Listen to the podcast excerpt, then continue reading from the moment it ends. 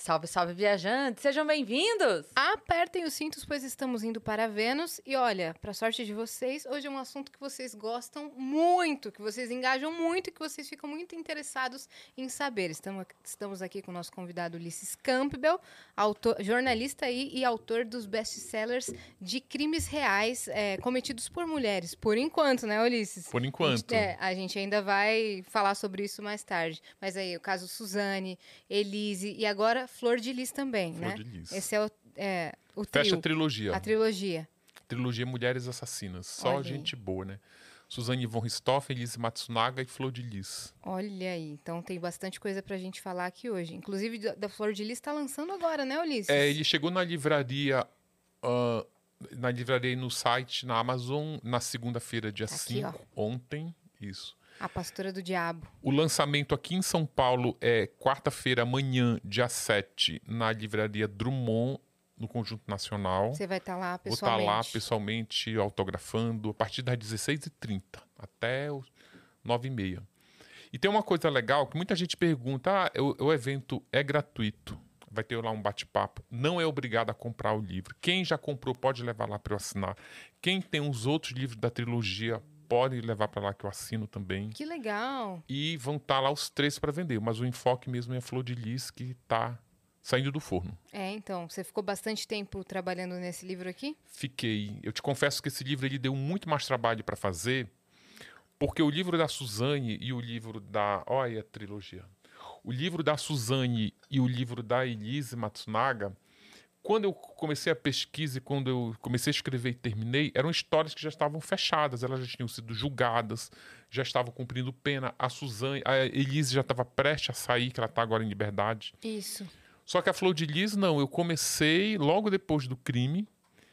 Ela foi, ela ainda estava solta porque ela tinha imunidade parlamentar, né? Ela era deputada federal, Nossa, hoje ela é mesmo? caçada. E eu comecei a escrever o livro, cara, assim. Eu trabalhei muito em jornal, jornal diário, aquele, sabe, aquele parem as máquinas, muda tudo agora em cima da hora. Trabalhei muitos anos na revista Veja, que era uma loucura, porque a revista era semanal. Ela fechava na quinta, mas na quinta tudo podia mudar. Então tu virava madrugada, sabe, reescrevendo. E a Flor de, eu nunca tinha, eu tinha já esquecido essa sensação. E na Flor de Lis eu passei por isso, porque à medida que eu ia escrevendo, ela ia sendo, foi indiciada, foi caçada, foi pronunciada, ou seja, vai para o tribunal do júri.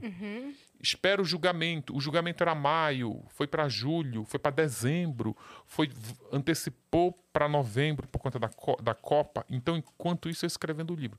O último capi os dois últimos capítulos do livro eu escrevi praticamente com ela sendo julgada, sendo que ela poderia ter, até ter sido inocentada. Por incrível Tudo que pareça, poderia mudar. tudo poderia mudar, então eu teria que reescrever o livro todo, porque eu não claro. podia chamar ela de assassina. Ela não Isso. poderia nem estar nessa trilogia, né? Fora que você tem uma narrativa quando você Sim, escreve. mu- muda e tudo. os fatos, por exemplo, tá acontecendo agora. Você poderia querer colocar só no final aquele Sim. fato. Então você fica escrevendo me- o meio não, do aí, livro e não, aí não final. daria pra fazer isso, porque aí, por conta de eu escrever uma história que- aberta, é uma história aberta, eu não sei como aquilo vai terminar. Entendi. Então, como ela é uma história aberta, por estratégia, para não acontecer esse tipo de dilema, eu fiz cronologicamente. Então, Ah, se tá. tiver que mudar alguma coisa, muda daqui para trás, não vai- daqui para frente. Entendi. Daqui para trás não tem como mudar. Você adotou outra estratégia. É, eu teria Mas eu- você falou uma coisa, se ela fosse inocentada, você não poderia nem estar Aí não com teria, ela nesse não teria livro. livro. Não teria nem o livro. Não, eu teria que reescrever o livro. Todo. Aí ficaria para ano que vem. Uhum. Porque teve uma coisa muito incrível no julgamento dela, que ela foi julgada junto com outros quatro réus, inclusive uma filha biológica, que ela assumiu ser a mandante do crime, que ela se chama Simone, e três e duas filhas adotivas, quer dizer, uma é neta adotiva, que se chama Rayane e Marzi. E essas duas garotas, elas assumiram no tribunal do júri que tentaram matar o pastor. Que envenen- tentaram envenenar o Anderson. A outra contratou um matador de aluguel que só não matou o Anderson porque ele tinha trocado de carro. Ela disse: Olha, ele vai no carro assim, assim, assado. Só que ele troca de carro, aí o matador fica confuso, não atira nele. E é engraçado que ele até cobra: Olha, não- ele trocou de carro, o problema é teu, agora eu quero meu dinheiro. Ela diz que não vai dar, então que vai morrer você. Aí ela pega e paga. Ela conta essa história nos depoimentos, no tribunal. Isso aí é tentativa de homicídio é crime. É. É crime e assim. Tentativa de homicídio, inclusive, é crime, é crime para ser julgado no tribunal do júri. Não Uhum. é para juiz singular que vai sentar lá, é para ser submetido a júri. E elas são inocentadas. Não vão ser julgadas. O Ministério Público já foram julgadas e foram inocentadas. Uhum. Elas foram absolvidas pelo tribunal do júri. O ah, de fato aconteceu, não é que Não, anulou. Não, ou nada não, disso. não. Elas saíram com uma, elas saíram Com a sentença de. de, de, de inocente, E a inocentada. Flor de Lis está condenada há quanto tempo? 50 anos. Mas sabe que tem uma coisa curiosa? Eu já vi muito júri, eu acompanho o júri. Tinha uma época que meu hobby era ir pro tribunal do júri, aquele fórum da Barra Funda, gente. Quem gosta, tem júri aberto praticamente todos os dias de manhã. Eu entrava lá, às vezes tinham quatro júris simultâneos. Como não são crimes de mídia, ninguém fica nem sabendo, mas são tem, que só vai para tribunal do júri quem, é, quem atenta contra a vida de alguém, quem mata, tipo, matou e é, eu acho que estupro também vai, se eu não me engano. Crimes sexuais. É, então, assim, eu já vi júri de um homem que matou a mulher com machado e foi absolvido pelo tribunal do júri. Porque o, o que é o tribunal do júri? São as pessoas da a própria sociedade julgando o seu par. Tipo, você matou a sua companheira, então nós aqui vamos te julgar, porque nós somos da mesma sociedade. A gente pode chegar à conclusão que a gente entende porque tu matou, tipo, ela tinha que morrer, sei lá o que, que o júri passa para a cabeça do júri e tira um assento. No caso desse cara que matou a mulher a machadada e ele foi inocentado, o júri achou melhor inocentá-lo porque eles tinham sete filhos, assim, uma escadinha de criança. Aí o advogado dele disse: Olha, eles já perderam a mãe, porque ele matou a mãe. E a mãe, ele matou a mãe porque a mãe traiu ele e foi humilhar ele lá no ambiente de trabalho. Ou seja, as pessoas ficam compadecidas.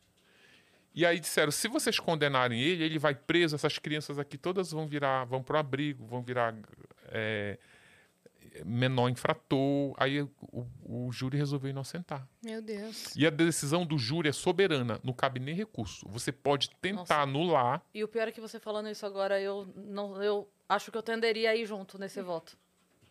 Por E conta foi- das eu- crianças. É, Não. não, por conta da situação toda. Sim. É, No primeiro momento que você falou, eu pensei assim, como inocentaram?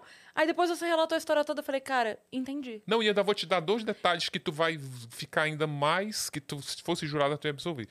Um, que elas tinham sete filhos. E ele trabalhava, ele mata com machado, porque ele trabalhava no açougue, ele trabalhava quando chega com as peças de carne em açougue de Aham. barro, ela chegam inteira. Então tem um ambiente atrás em que eles ficam Aham. cortando pra pendurar lá. E ele tava é, com os amigos do trabalho e ela tinha bebido, a mulher, e descobriu com uma vizinha que ele já sabia que ela traía ele lá com outro cara. Aí ela, em vez dela esperar ele chegar em casa, ela vai querer resolver lá no ambiente de trabalho dele com todos os companheiros de trabalho dele. E ela diz: "Vamos conversar". Ele diz: "Não, vai para casa que a gente conversa". Só que ela estava bêbada, né? Ai, vamos conversar agora, eu quero logo explicar tudo o que aconteceu. Ele, não, vai para casa que eu estou trabalhando. Daqui a pouco a gente conversa. Aí ela fica irritada, ela diz assim: quer saber? Tu é corno mesmo.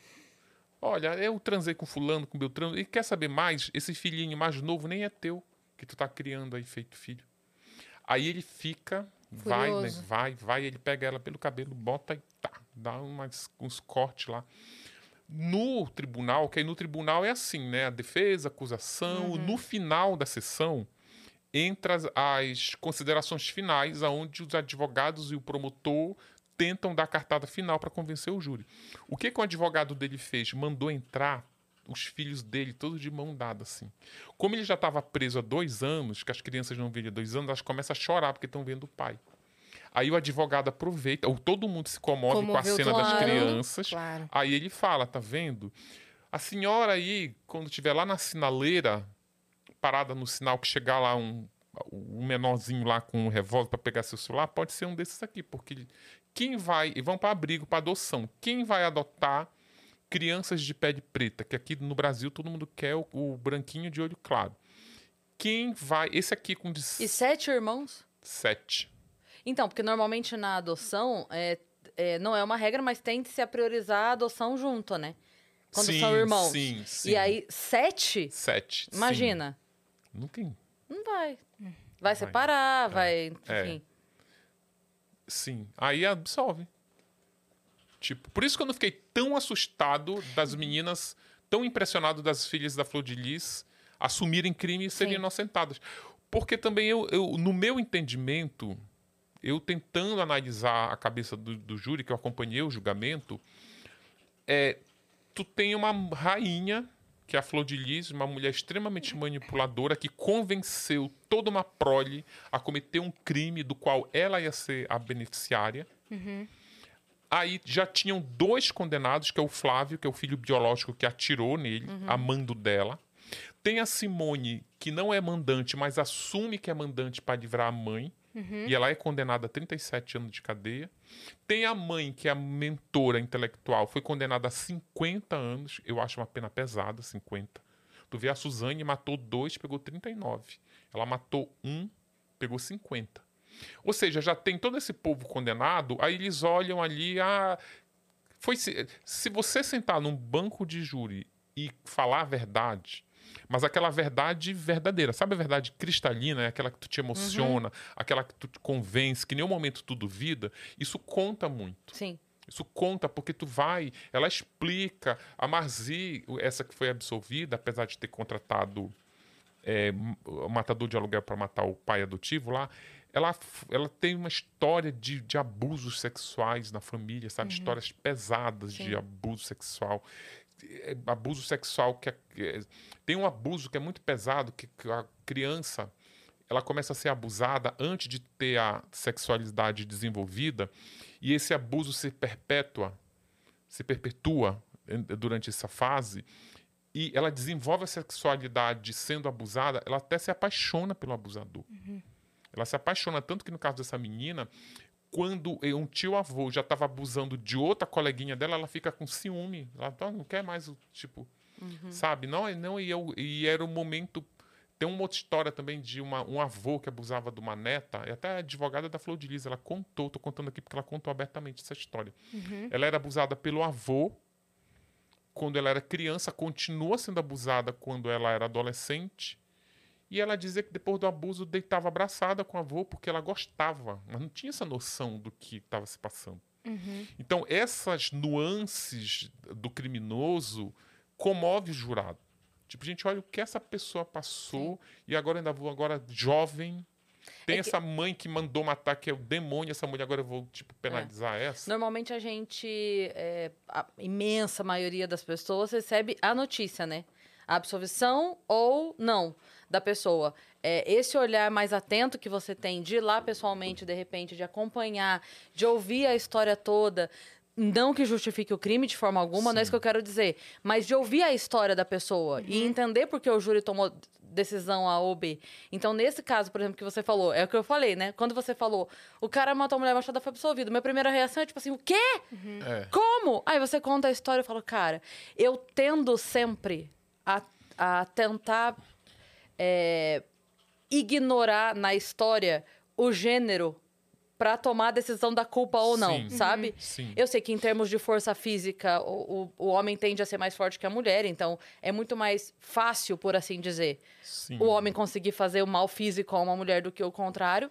Mas diante da- do histórico que você me conta, por exemplo, você estava falando do cara, o cara trabalhando, aí eu tento imaginar o contrário. Se a gente estivesse ouvindo essa história, essa mesma história, e fosse a mulher no ambiente de trabalho, lá, dando duro para sustentar sete filhos, o marido traiu, ela descobriu que o marido traiu, tá lá trabalhando, o marido chega bêbado, humilha ela no ambiente de trabalho, ela vai, perde a cabeça e faz uma coisa pro marido. A gente teria talvez um olhar um pouco mais condescendente. Sim.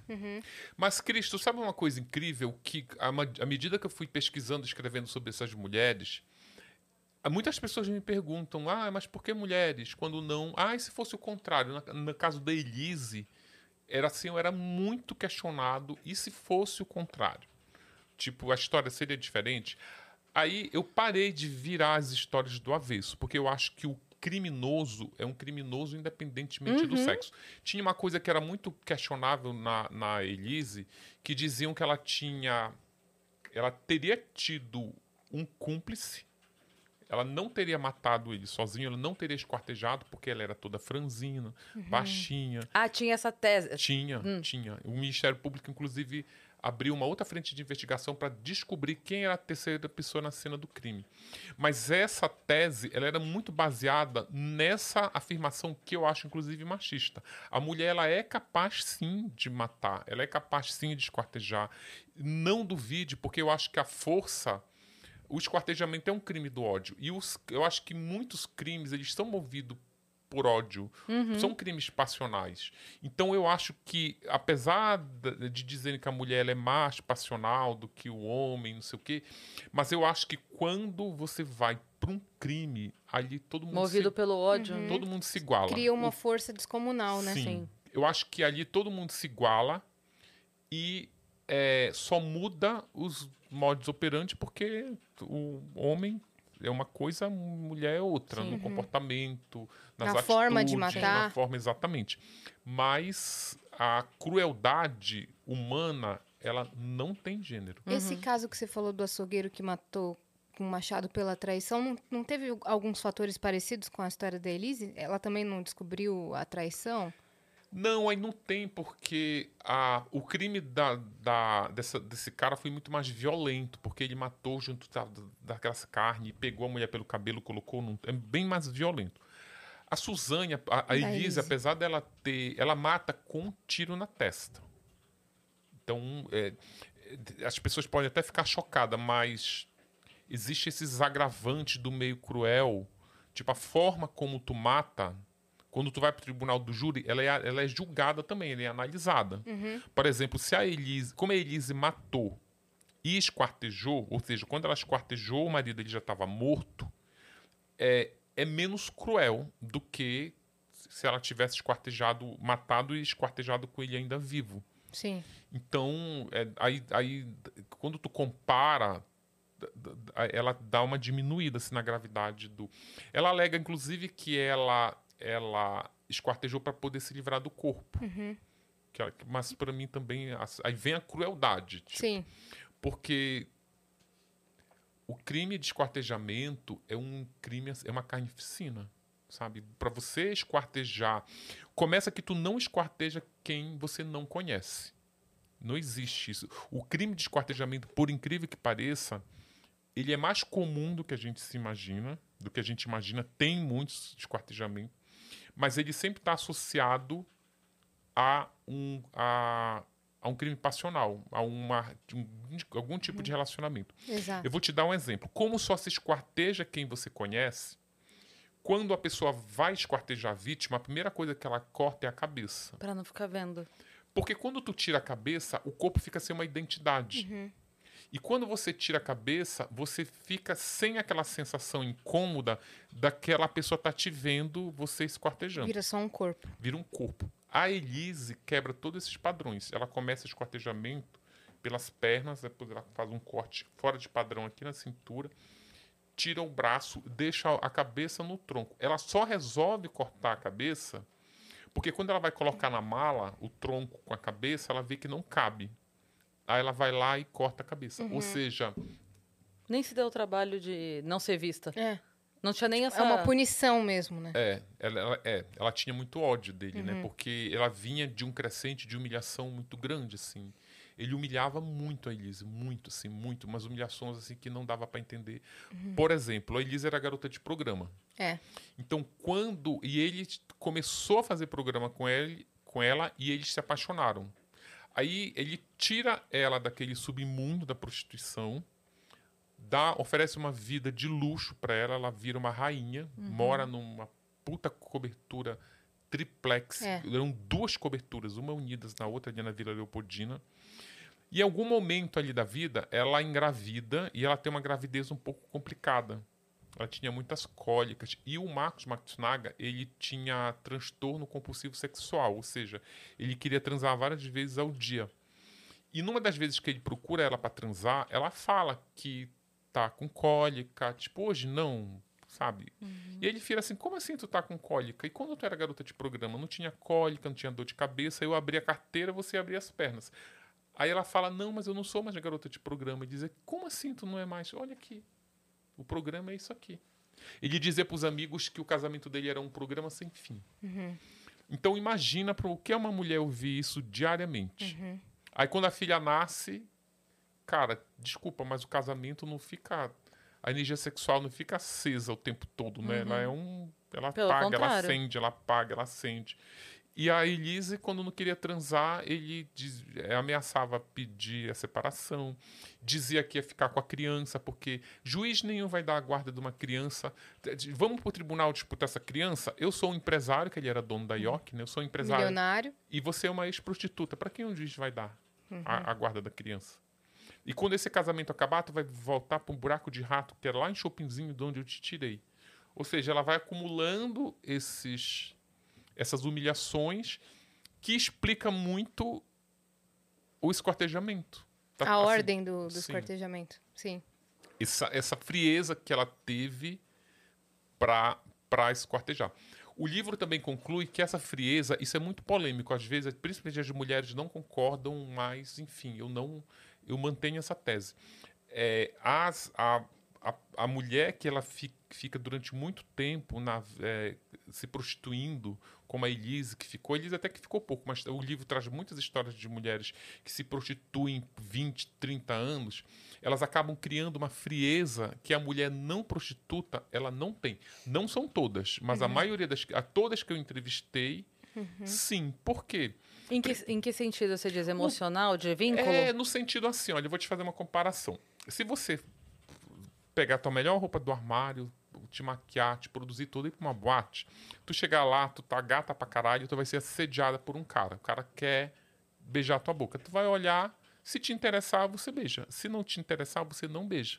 Certo? Porque deve ser horrível você beijar alguém que você não queira. E olha que eu tô falando do beijo. É horrível você beijar quem você não quer. A prostituta ela não tem essa opção, porque é trabalho. Então elas dizem que elas viram, a própria Bruna Sufistinha disse isso numa, numa entrevista comigo.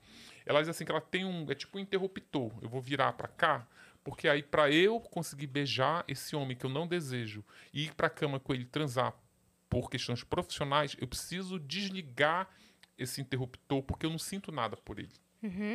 Claro que em algum momento rola uma história linda, linda mulher, se apaixona. Sim. Isso não é uma história fechada, tem as suas exceções e cada um é cada um. Sim.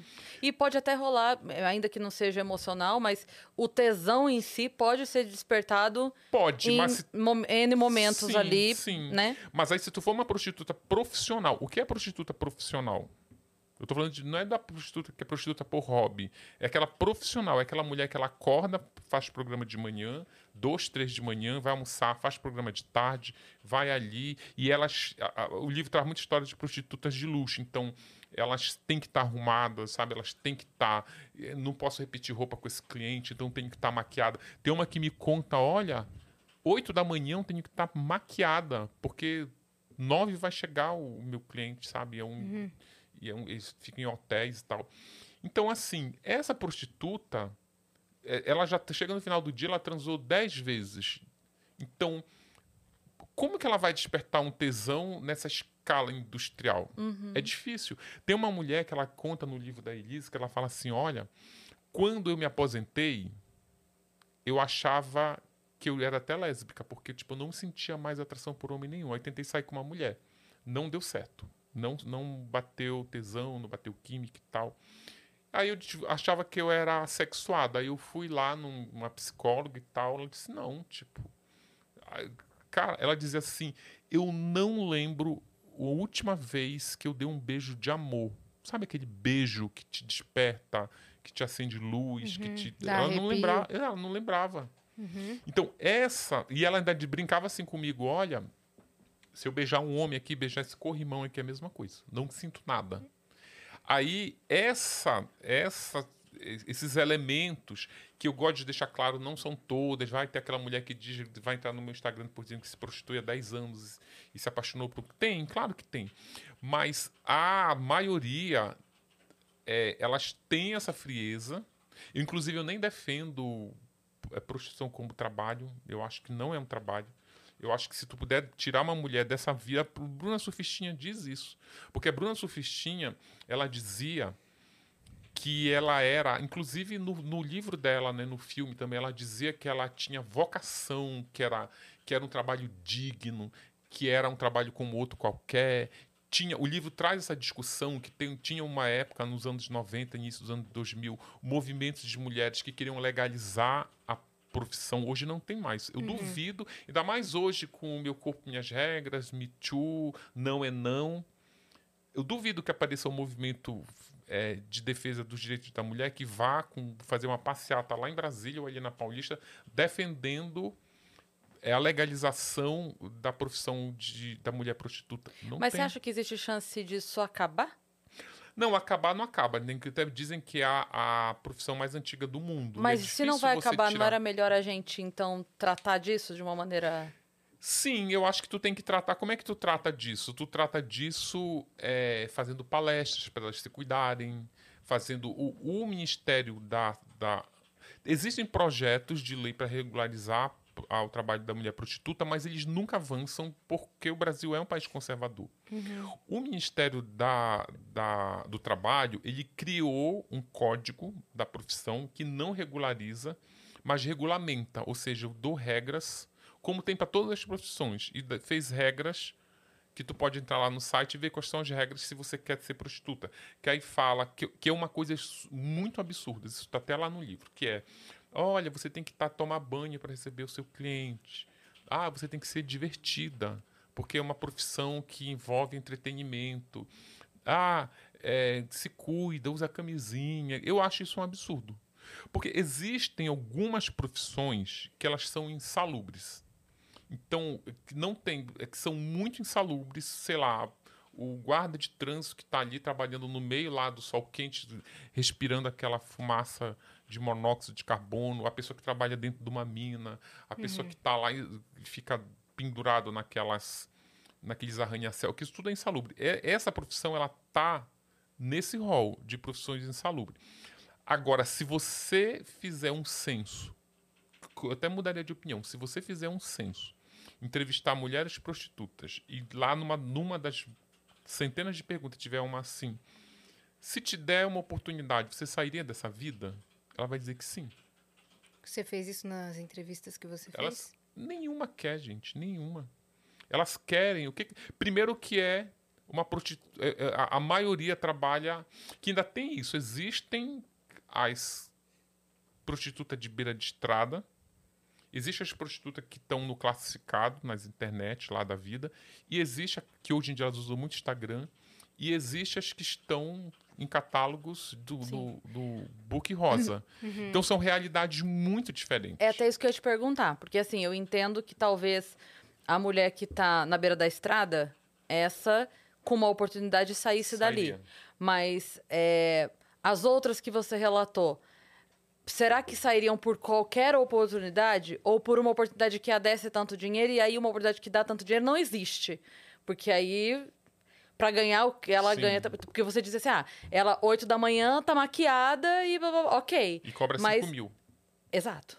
Então, Mas assim, olha- é- é- por uma oportunidade sairia, mas uma oportunidade de ser secretária e ganhar Sim. 3 mil no mês, você iria? Porque aí a Não. gente consegue pra você. Hum, e- Esse mercado de trabalho vai abrir portas? Mas aí eu vou te falar, tudo bem, prostituição não é crime aqui no Brasil, Sim. tá? Eu não quero comparar com crime, pelo amor de Deus. Mas eu faria essa comparação se tu tivesse algum tipo de trabalho que te rendesse muito dinheiro, mas que te colocasse de repente em conflito com a lei, Sim. sabe? É Por que a- exemplo, tu aceita Ai. É, tu aceita entrevistar um criminoso, sentar um criminoso aqui, um criminoso que tá para ser julgado, o advogado te propõe, olha, eu preciso criar uma tese de defesa, se ele for lá no teu canal, eu te pago tanto, tu senta lá, entrevista como se fosse uma entrevista qualquer, que eu preciso que ele diga a versão dele. Tu vai dizer, olha, não faço isso, desculpa, porque tu vai, eu não vou dar meu rabo para ele ficar segurando que daqui a pouco, não, eu fui lá e paguei, não. Não é? Então, existe essas, essa. Eu vou te dar ainda nesse exemplo que tu deu aí. É, então, respondendo, eu acho que não. Não é essa facilidade do dinheiro que faz com que. É o que ela sabe fazer. Porque se, se essa mulher tiver um outro talento, qualquer um outro talento, que talvez ela até tenha, mas ela não saiba, que dê uma grana boa para ela, ela sai. É claro que ela sai. Mas então, mas não necessariamente a oportunidade vai ser uma grana boa. O, o, o, a minha questão é assim: se a gente colocar em pauta, isso é tão terrível que eu faria qualquer outra coisa. Mas você faria qualquer outra coisa mesmo ganhando menos? Porque aí então a gente tem. Porque se, se isso Sim. é tão.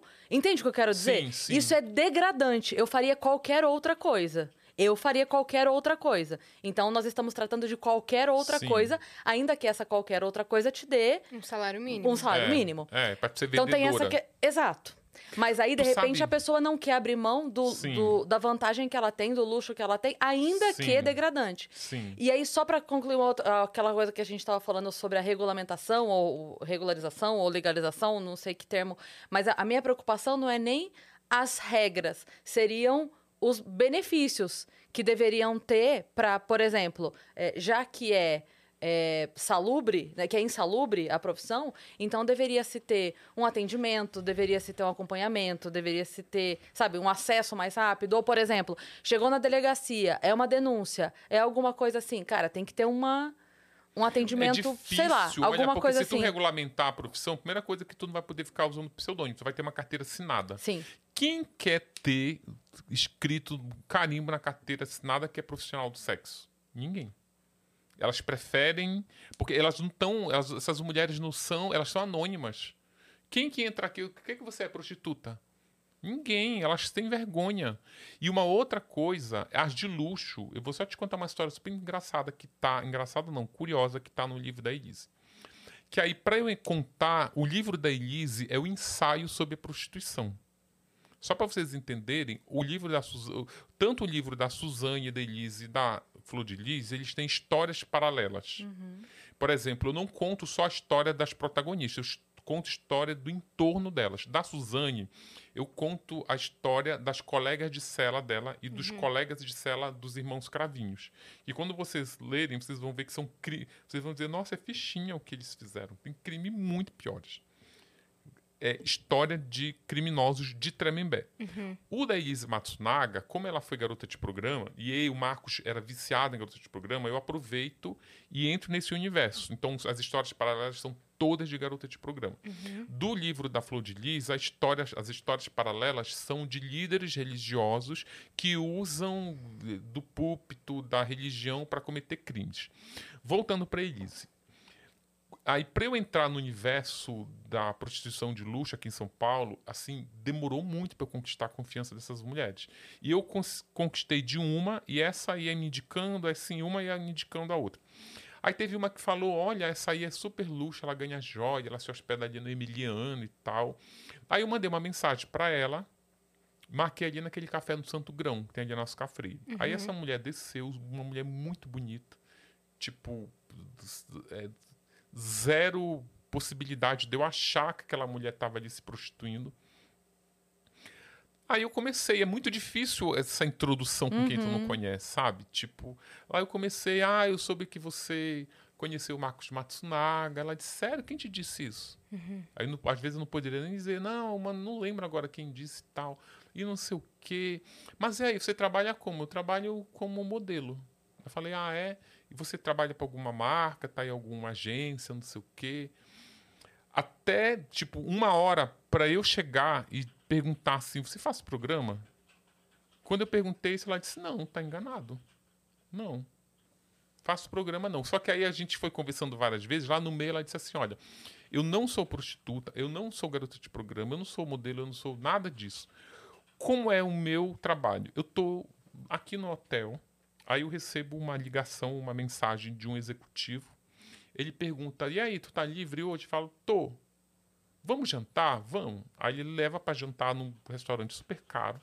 Obviamente que ele paga a conta. Toma um vinho caro.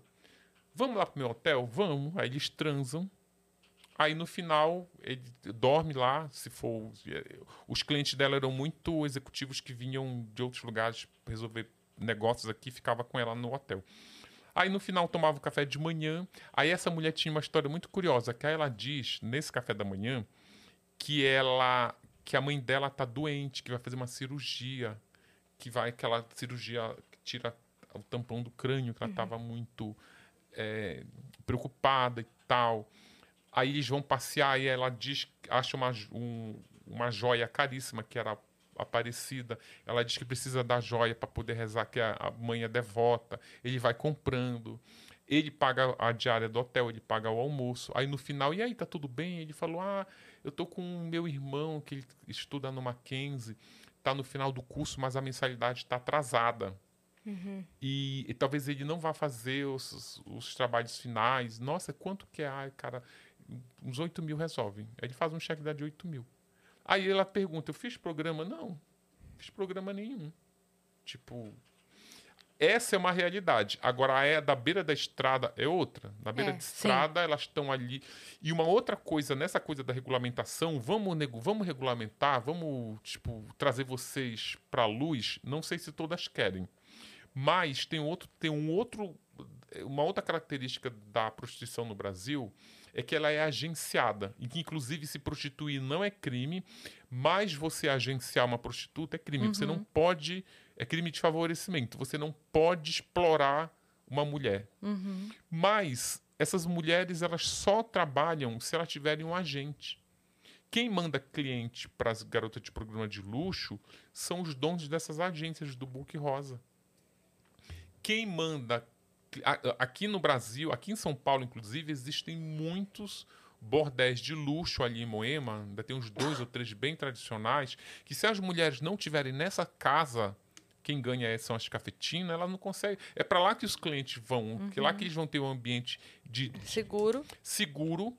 O cliente da profissão de luxo, ele não pega qualquer garota de programa, porque ele tem medo, ele tem muito medo de, de- de sair com uma mulher. Fica muito vulnerável, né? Eles ficam muito vulneráveis. E esses ricos têm esse medo, né, da vulnerabilidade. Então eles confiam na cafetina, que é para quem eles pagam uma fortuna, para elas indicarem uma mulher de confiança que vai deixar eles seguros. Essas mulheres, mesmo se elas resolverem ser independentes, ter minha carteira de assinada, agora você ou você pessoa jurídica, elas, o- o- o- a carteira de cliente dela diminui assim consideravelmente. Caramba. Ó, Tem muitas histórias paralelas, né, para abordar durante essas Sim, sim. histórias dessas criminosas. E você também vai pegar casos de crimes cometidos por homens. É, a trilogia Mulheres Assassinas ela encerra com a Flor de Lis. É, eu decidi que eu não vou, meu próximo livro não vai ser sobre mulheres criminosas. Eu vou dar um tempo, vou dar, dar um descanso para elas, dar um respiro. dar um respiro. Tomara que elas deem um descanso pra gente. Aí, Elas que estão dando um descanso para você. É, mas eu recebo muito, sabe uma coisa? Muitos advogados, inclusive das criminosas, me procuram. É, muitos. a- Às vezes, mulheres, você acredita? Mulheres me procuram, mulheres criminosas. Ou. Escreve sobre mim? É. Você tá brincando. Não, e tu sabe uma coisa que eu lembrei agora que é super curioso? Mulheres que. Depois que eu lancei o livro da Elise Matsunaga, quem lê o livro da Elise Matsunaga, eu vou usar um termo que é- já é racista, mas eu não tenho outro pra pôr. Quem lê o livro da Elise Matsunaga diz que eu passo muito pano pra ela. que ela é muito humanizada, que as pessoas ficam com muita dó, porque ela tem um passado mesmo muito triste.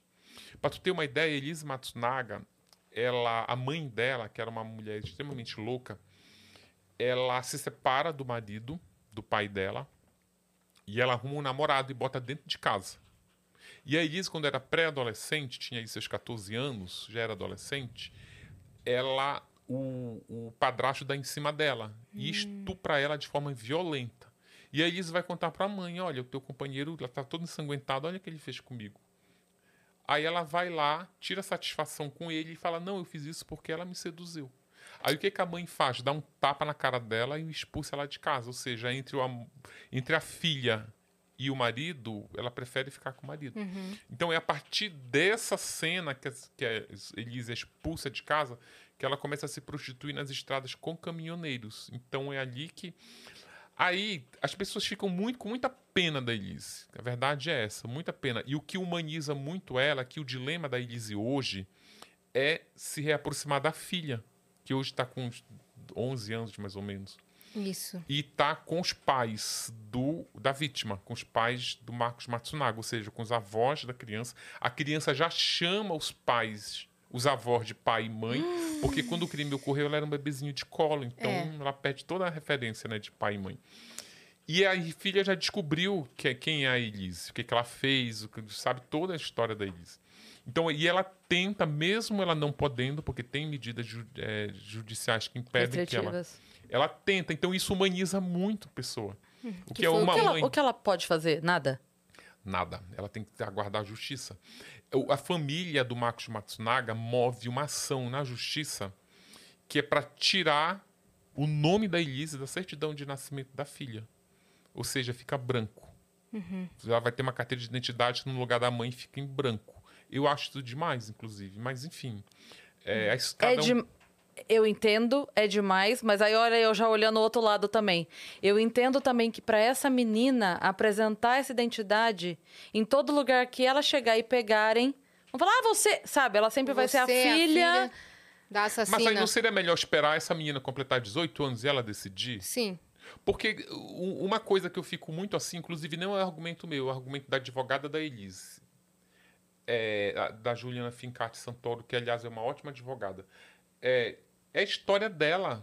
Tu não tem como você apagar uma história. É, não, não tem. Não tem. Mas também Se ela os teus pais morreram num acidente de carro e tu- quando tu ficou órfão, tu tem que saber. A tua história é essa. Ah, não, mas é diferente do que você ser apontada como a filha de uma assassina o tempo todo. Porque assim, ela tá na adolescência. Eu entendo os dois lados. É. Eu entendo os dois lados. Mas eu, tô- eu só tô pensando assim, beleza, a gente vai. Ela tá com 11, esperaria ela fazer 18. São sete anos da adolescência. Mas deixa eu te contar uma coisa, tu sabe que tu não tem como tu proteger? É impossível tu proteger. Olha o que vamos, vou te dizer o que aconteceu com essa garota. Você essa você a garota conheceu? não, Não. mas eu conversei muito com os pais do Marcos Matsunaga e com a advogada da Elise, ou seja, dos dois lados. Aham. E, e com a advogada da família do Marcos, ou seja, e eu conheço o processo. Então, assim, olha o que aconteceu. Essa história também está no livro. Os pais do Marcos são Ai, meu Deus, tá muito legal. os pais do muito Marcos são. Tá muito legal. Ah, tá legal, né? Os pais do Marcos são milionários. Eles eram donos da. Vocês têm noção, Uhum. né? Quitano, Ioki, Pipoca Ioki, eles eram milionários. Eles venderam a Ioki na casa dos, do bilhão de reais. Uhum. Então, o poder econômico ele é muito forte, principalmente quando você está desses dois lados. A Elise, uma assassina, ex-garota de programa, presidiária e essa família milionária, um poder econômico muito forte. Esse poder econômico, ele tentou blindar a garota. Primeira coisa que eles fizeram, eles trocaram o nome dela, inclusive isso é até irregular. Eles matricularam a garota com outro nome para tentar não associá-la ao crime. Só que aí, tu quer saber quem é, poder colocar aqui quem é o ser mais cruel que tem no planeta, é criança. Porque a criança ela não tem a noção da crueldade. Não Então, tem o ela- filtro, né? tem filtro nenhum e é do ambiente é de, né, de escola é um ambiente muito permissivo Sim. Uhum. muito ins- é, é, inócuo então, é um- é um ambiente nocivo uma criança coleguinha dela chamou ela e disse assim ah quem são teus pais parece que foi uma festa de pais que tava lá os avós quem são seus pais aí ela disse ah seu Mitsu e Misako ele falou "Hum, hum. Seu pai é o Marcos Matsunaga e sua mãe é Elise Matsunaga, que é uma prostituta que matou, esquartejou teu pai. Quem Aí contou pra essa criança?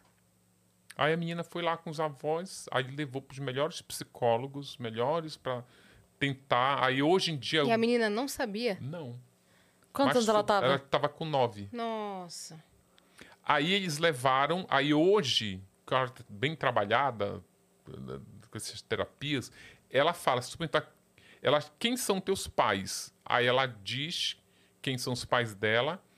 Dizem que os, os pais do Marcos são avós, mas ela continua chamando eles de pai e mãe. Não tem. é- é- essa redoma, a não ser que tu leve para morar lá em Marte. E se lá não tiver internet, não tiver aí não fica sabendo, mas agora sim, tem uma coisa também para fazer um, um contraponto aqui, eu acho que cada um cria o seu filho do jeito que quer.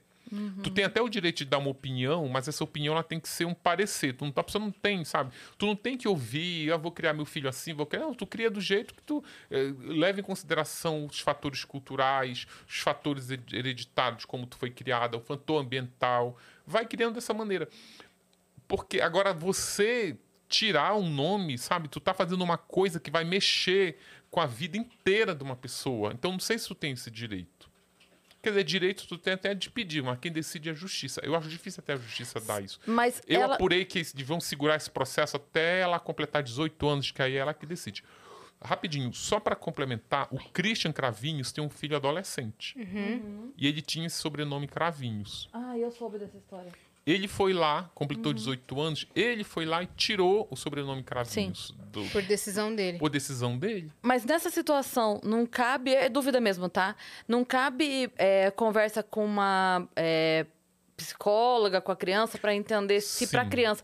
Porque o que poderia acontecer, vai, tô falando, nem sei se isso é possível, mas o que poderia acontecer seria uma suspensão temporária, sabe, dos documentos e tal. Tipo assim, ah, a criança não sabe, ela não tem noção do que isso significa ou não pra ela hoje. Ela com 11 anos não tem dimensão disso. Então a gente suspende, quando ela fizer 18, ela decide se ela quer usar ou não esse nome. Ah, é complexo isso, né? Porque eu acho que eles seguem a lei, sabia? O Código Civil. É, não, com certeza, mas eu digo assim, não, eu não, não sei, tem esse papo esse negócio da... de trocar de. Olha, tem um outro detalhe que no Brasil, no Brasil, a- o nome do teu pai e da tua mãe, ele tem importâncias muito maiores do que a gente imagina. Uhum. Por exemplo, ele é usado para diferenciar o homônimo, Uhum. né? Então, tipo, tem um sobrenome comum, José Maria da Silva, vão ter milhares. Como é que tu vai saber quem é esse? Vai pro É o nome filho do pai da- da mãe, é. Chama o Faustão, é o filho da dona... É. A outra coisa é o nome, ele é. Eu tinha até um, um, um chefe lá na revista Veja que ele dizia, dizia assim pra gente: olha, o que tu- a pessoa tem de mais sagrada é o nome. Então, e o teu nome, ele não é um. Ele é só é teu o primeiro nome. O segundo nome não é teu, o terceiro nome não é teu. Sim. Então, é, como é que tu tira, além de tu tirar o nome da mãe, porque tu apaga o nome da mãe, mas aí o nome da mãe ainda tá no, no nome, no meio do nome da menina. É. Eu encaro isso como uma vingança. É uma vingança família. da família pra- a- que é.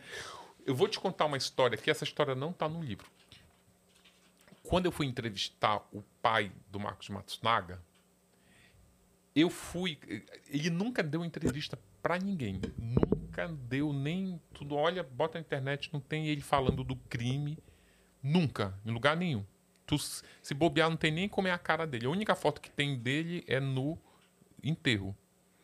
Porque eu, a- eles são japoneses, a cultura deles é sem descrição acima de tudo.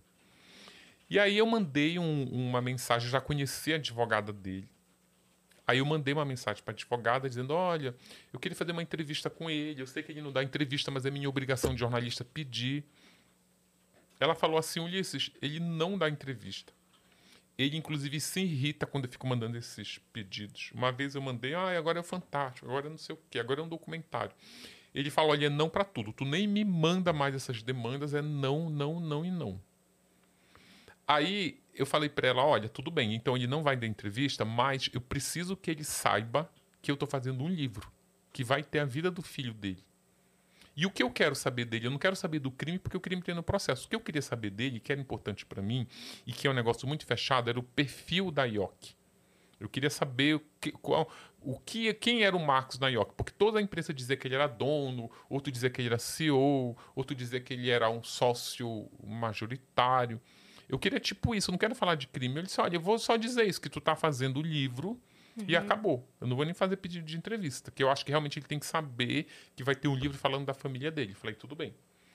Aí eu, no outro dia, eu quase caí para trás e ele disse, Ulisses, a advogada dela, Ulisses, ele vai te receber. Eu tô assim, chocada. Ela falou. Ela falou, para ir lá no escritório dele, eu A lembro que era única pessoa. Em plena pandemia. E eu já fui meio assim, gente, o que, é que eu vou perguntar para ele? Porque ele tá na parte mais. Eu não tava esperando que ele aceitasse, eu nem me preparei. Eu É, nunca não, cheguei nessa parte. É, não, e fora isso, além disso, ele é o lado mais. Ele é a vítima, a família da vítima. É. Não é? Só que eu tinha descoberto que era muito, seria muito delicada essa, essa entrevista, porque os pais do Marcos Matsunaga só descobriram quem era o Marcos Matsunaga depois do crime. Eles nem conheciam, não sabiam qual era a origem da Elise Matsunaga. Hum. Eles achavam que ela era uma enfermeira, que ela realmente era uma técnica de enfermagem, mas não sabia que ela era garota de programa. Quando eles descobrem que ele é garota de programa, que a Elise era garota de programa, eles mandam fazer até um teste de DNA na, na menina para saber se realmente era filha do Marcos, porque uhum. ela era garota de programa. E era. E era. Enquanto ela não saiu o resultado, eles nem, nem não pegou nem no colo. Só pegou no colo quando viu que era filho. Uhum. Só que aí eu achava que ele ia meio que, ah, coitadinho do Marcos e tal. Quando a primeira coisa que ele fala para mim é o seguinte: que toda desgraça da família, que é protagonizado pela Elise, foi levado por seu familiar pelo Marcos. Tanto que ele me fala: olha, eu tenho dois filhos. É o Marcos e o Mauro. O Marcos é, o, o Mauro tá casado com a primeira namorada. O Marcos teve dois casamentos e era um. Trocava de mulher como quem troca de roupa. O, o, o Marcos não bebe, não sai pra noite. O, Mar, o Marcos. O, o Mauro, Mauro, não, bebe. O Mauro não bebe. O Marcos Matsunaga era da noitada, é. viajava e tal. Ou seja, quando ele faz essa comparação e coloca o filho nesse. bota essa etiqueta no filho. O que, que ele quer dizer com isso? Assim, que ele meio que traçou o destino dele. Uhum, sim. Sabe? Então. E, Desandou. E, e ele diz assim: agora ainda e tem um essa, além, essa né? vagabunda andando com meu sobrenome. Ainda tem isso. Porque se tem uma coisa que, a, que o japonês cuida muito bem é do sobrenome. É, Sim. da honra tipo, da família, né? Tem uma outra coisa também. Por isso que eu acho que é uma vingança. Esse querer tirar o nome Sim. da não, eu ia comentar que tem uma outra coisa também nessa postura aí, numa análise mais psicológica desse pai falando isso, é que é quase que um. Olha, não, for, não, não tem a ver com a minha criação. Sim. Porque olha aqui, eu fiz, Sim. dei a mesma coisa para os dois e esse saiu certo, Sim. esse saiu errado. É quase que um inconscientemente uma maneira de de dizer que não, ó, não, não, não é culpa da não família. Não sou teu não destino ve... e eu não tive nada a ver com isso. Não tive nada a ver com isso. Porque tá, olha o outro filho aí. Exato, exato. É? É. Uhum. E foi a mesma criação. Sim. Né? E ele tinha, ele tinha uma vida, o Marco tinha uma, ele tinha uma vida dupla. Ele tinha uma vida dupla. Ele era casado com a primeira mulher que era uma funcionária da IOC. É, eles chamavam funcionária de chão, que é quando aquela funcionária que é, não é é do uhum. último escalão da fábrica. Se casou. É, e ele manteve um relacionamento paralelo com a Elise. E aí, cara, eu não sei de onde se é uma ingenuidade ou se é uma perseverança da mulher. Mas, cara, a mulher que começa a namorar um homem casado, aí ele termina esse casamento para ficar com ela e essa mulher achar que ele vai ser fiel a ela, sim. se ele já deu uma prova cabal uhum. que ele não é fiel. Sim, sim. Eu, tipo assim, eu acho muita pretensão dessa mulher se achar um ser tão especial que não vai ser traída. Porque é, comigo é ela, não. O cara, o cara tá te dando um atestado sim. de que ele é desonesto. Ele trai. Sabe? Tem lá filho e finge e mente e mostra que é mau caráter, porque para mim quem trai mantém relacionamento paralelo é mau caráter. Uhum. É porque o, o, bom caráter é quem assume quem vai é, viver amor livre. Olha, eu tô com a mulher ali, quer? Olha, ela sabe. E aí, vamos. Nisso a Flor de Lis era sai na frente, porque Flor de Lis era adepta do amor livre, mas não enganava ninguém. Uhum. Ela transava com, transava com outro, fez trisal na década de 70, quando nem tinha esse termo. Uhum. Pelo menos nessa seara ela é mais honesta. Mas o Marcos não, ele era tipo desonesto. E a Elise aceitava. A primeira mulher do Marcos quando o Marcos dá o fora na mulher para ficar com a Elise, para casar com a Elise, essa mulher, ela vai lá, porque a Elise, o Marcos comprou, comprou não, ele tinha um loft que era alugado. Ele tinha vários imóveis assim. Aí esse loft que era alugado, ele mandou o inquilino sair deu para eles morar. E a mulher, a primeira mulher dele era quem tomava conta da, dessa da, hum. da contabilidade do, dessas, desses apartamentos. E viu que a inquilina não estava pagando. É, ah, e tipo, não foi. O Marcos já trabalhava na empresa lá, foi encher o saco do. Bateu lá, né? Uhum. Quem abriu a porta era Elise.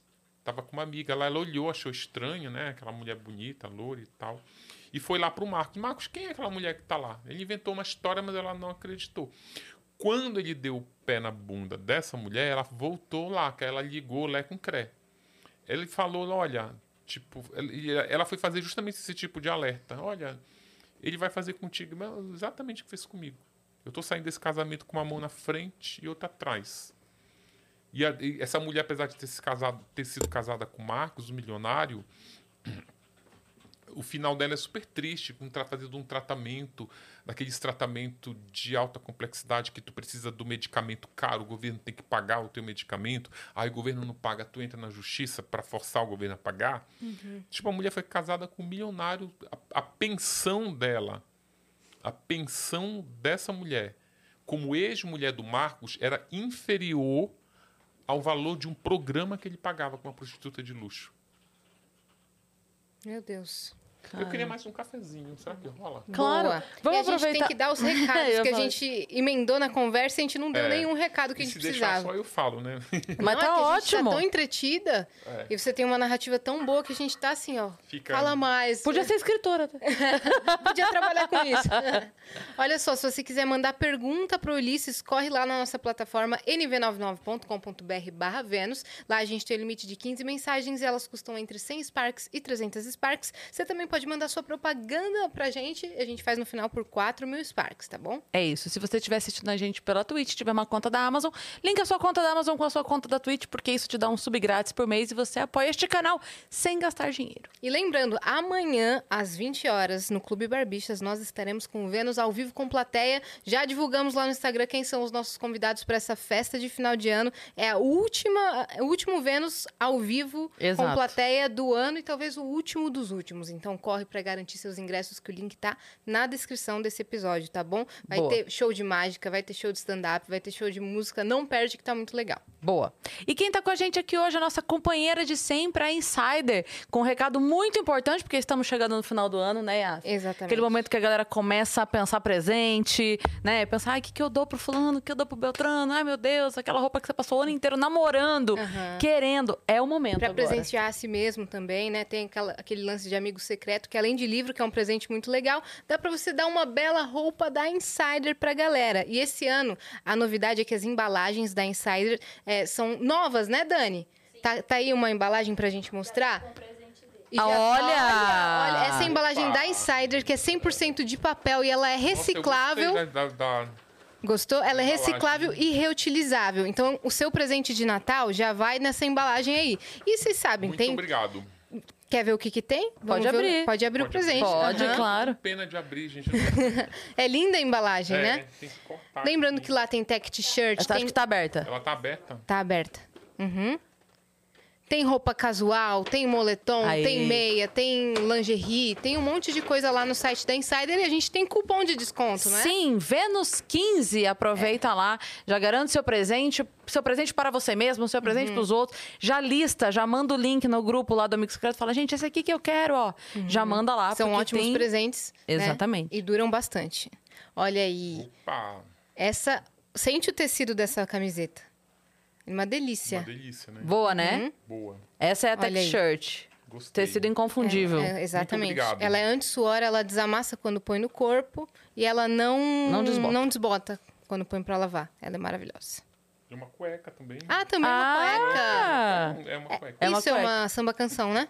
Pronto. Muito obrigado, gente. Nada, pra você. Então vai lá, usa o cupom Vênus15, tá bom? E a gente tem uma surpresa pra você, Ulisses, que a gente esqueceu aí de, de mostrar, emendou no papo.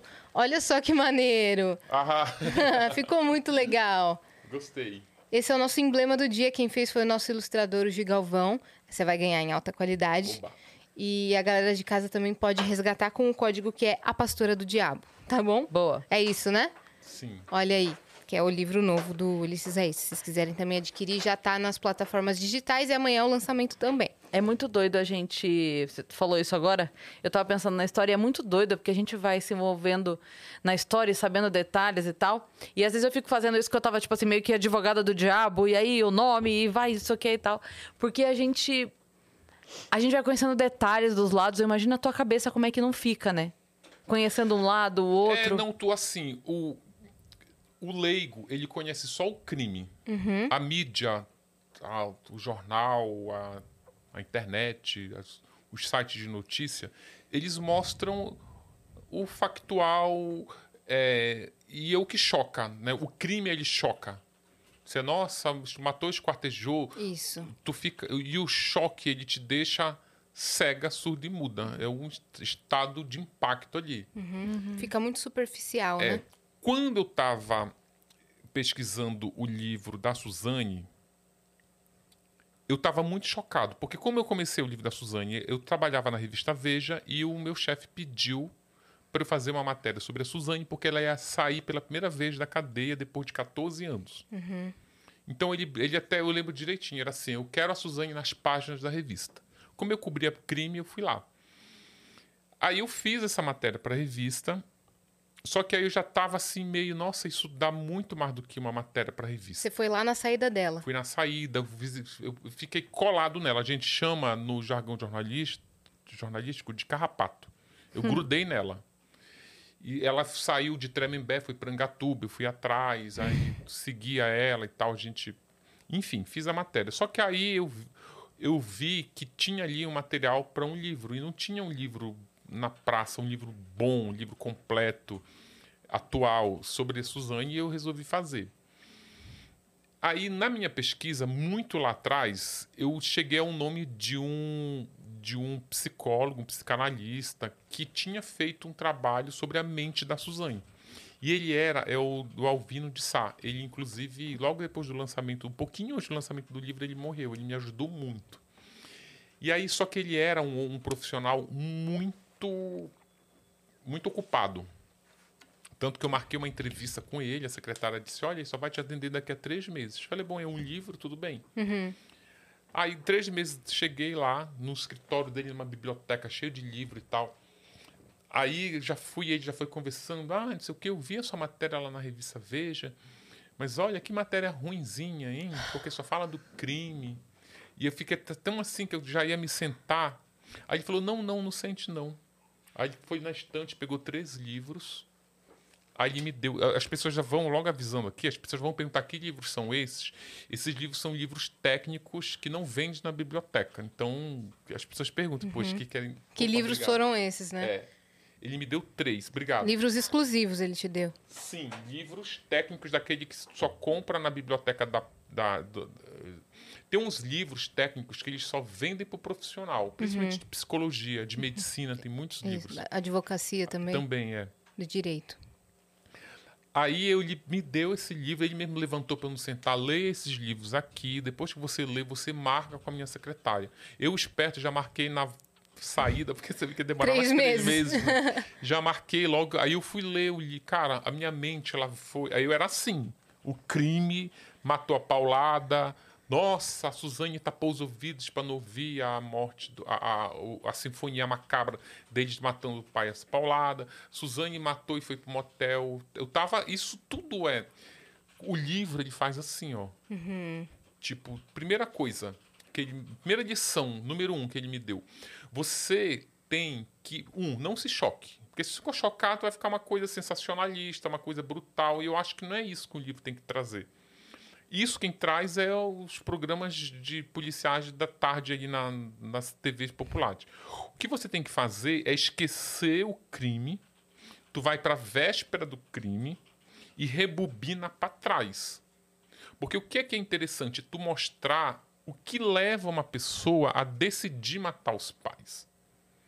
Que tipo de relação essa pessoa tem com o pai que ela mandou matar? Que tipo de criação essa pessoa teve? Tu tem que chegar na, na. Tu tem que chegar no. no- nos relacionamentos trançados que tem ali. A minúcia ali. Sim. Primeira coisa, com base nessas conversas que eu tive com ele, aí eu fui atrás. Primeira coisa que ele dizia, ele me deu um relatório que ele fez sobre ela, em que dizia as características eh, pessoais da Suzane, tipo que ela era muito fria, que tinha um distanciamento emocional muito grande, muito em função da forma como ela foi criada. Que também não. Isso não é outra coisa que é bom logo deixar claro aqui. Nós estamos falando da Suzane. Porque tem gente que vai dizer, ah, eu fui criada que nem ela, não matei ninguém. Claro, que bom, mas a gente tá falando da Suzane. Não estamos falando de você. É, exatamente.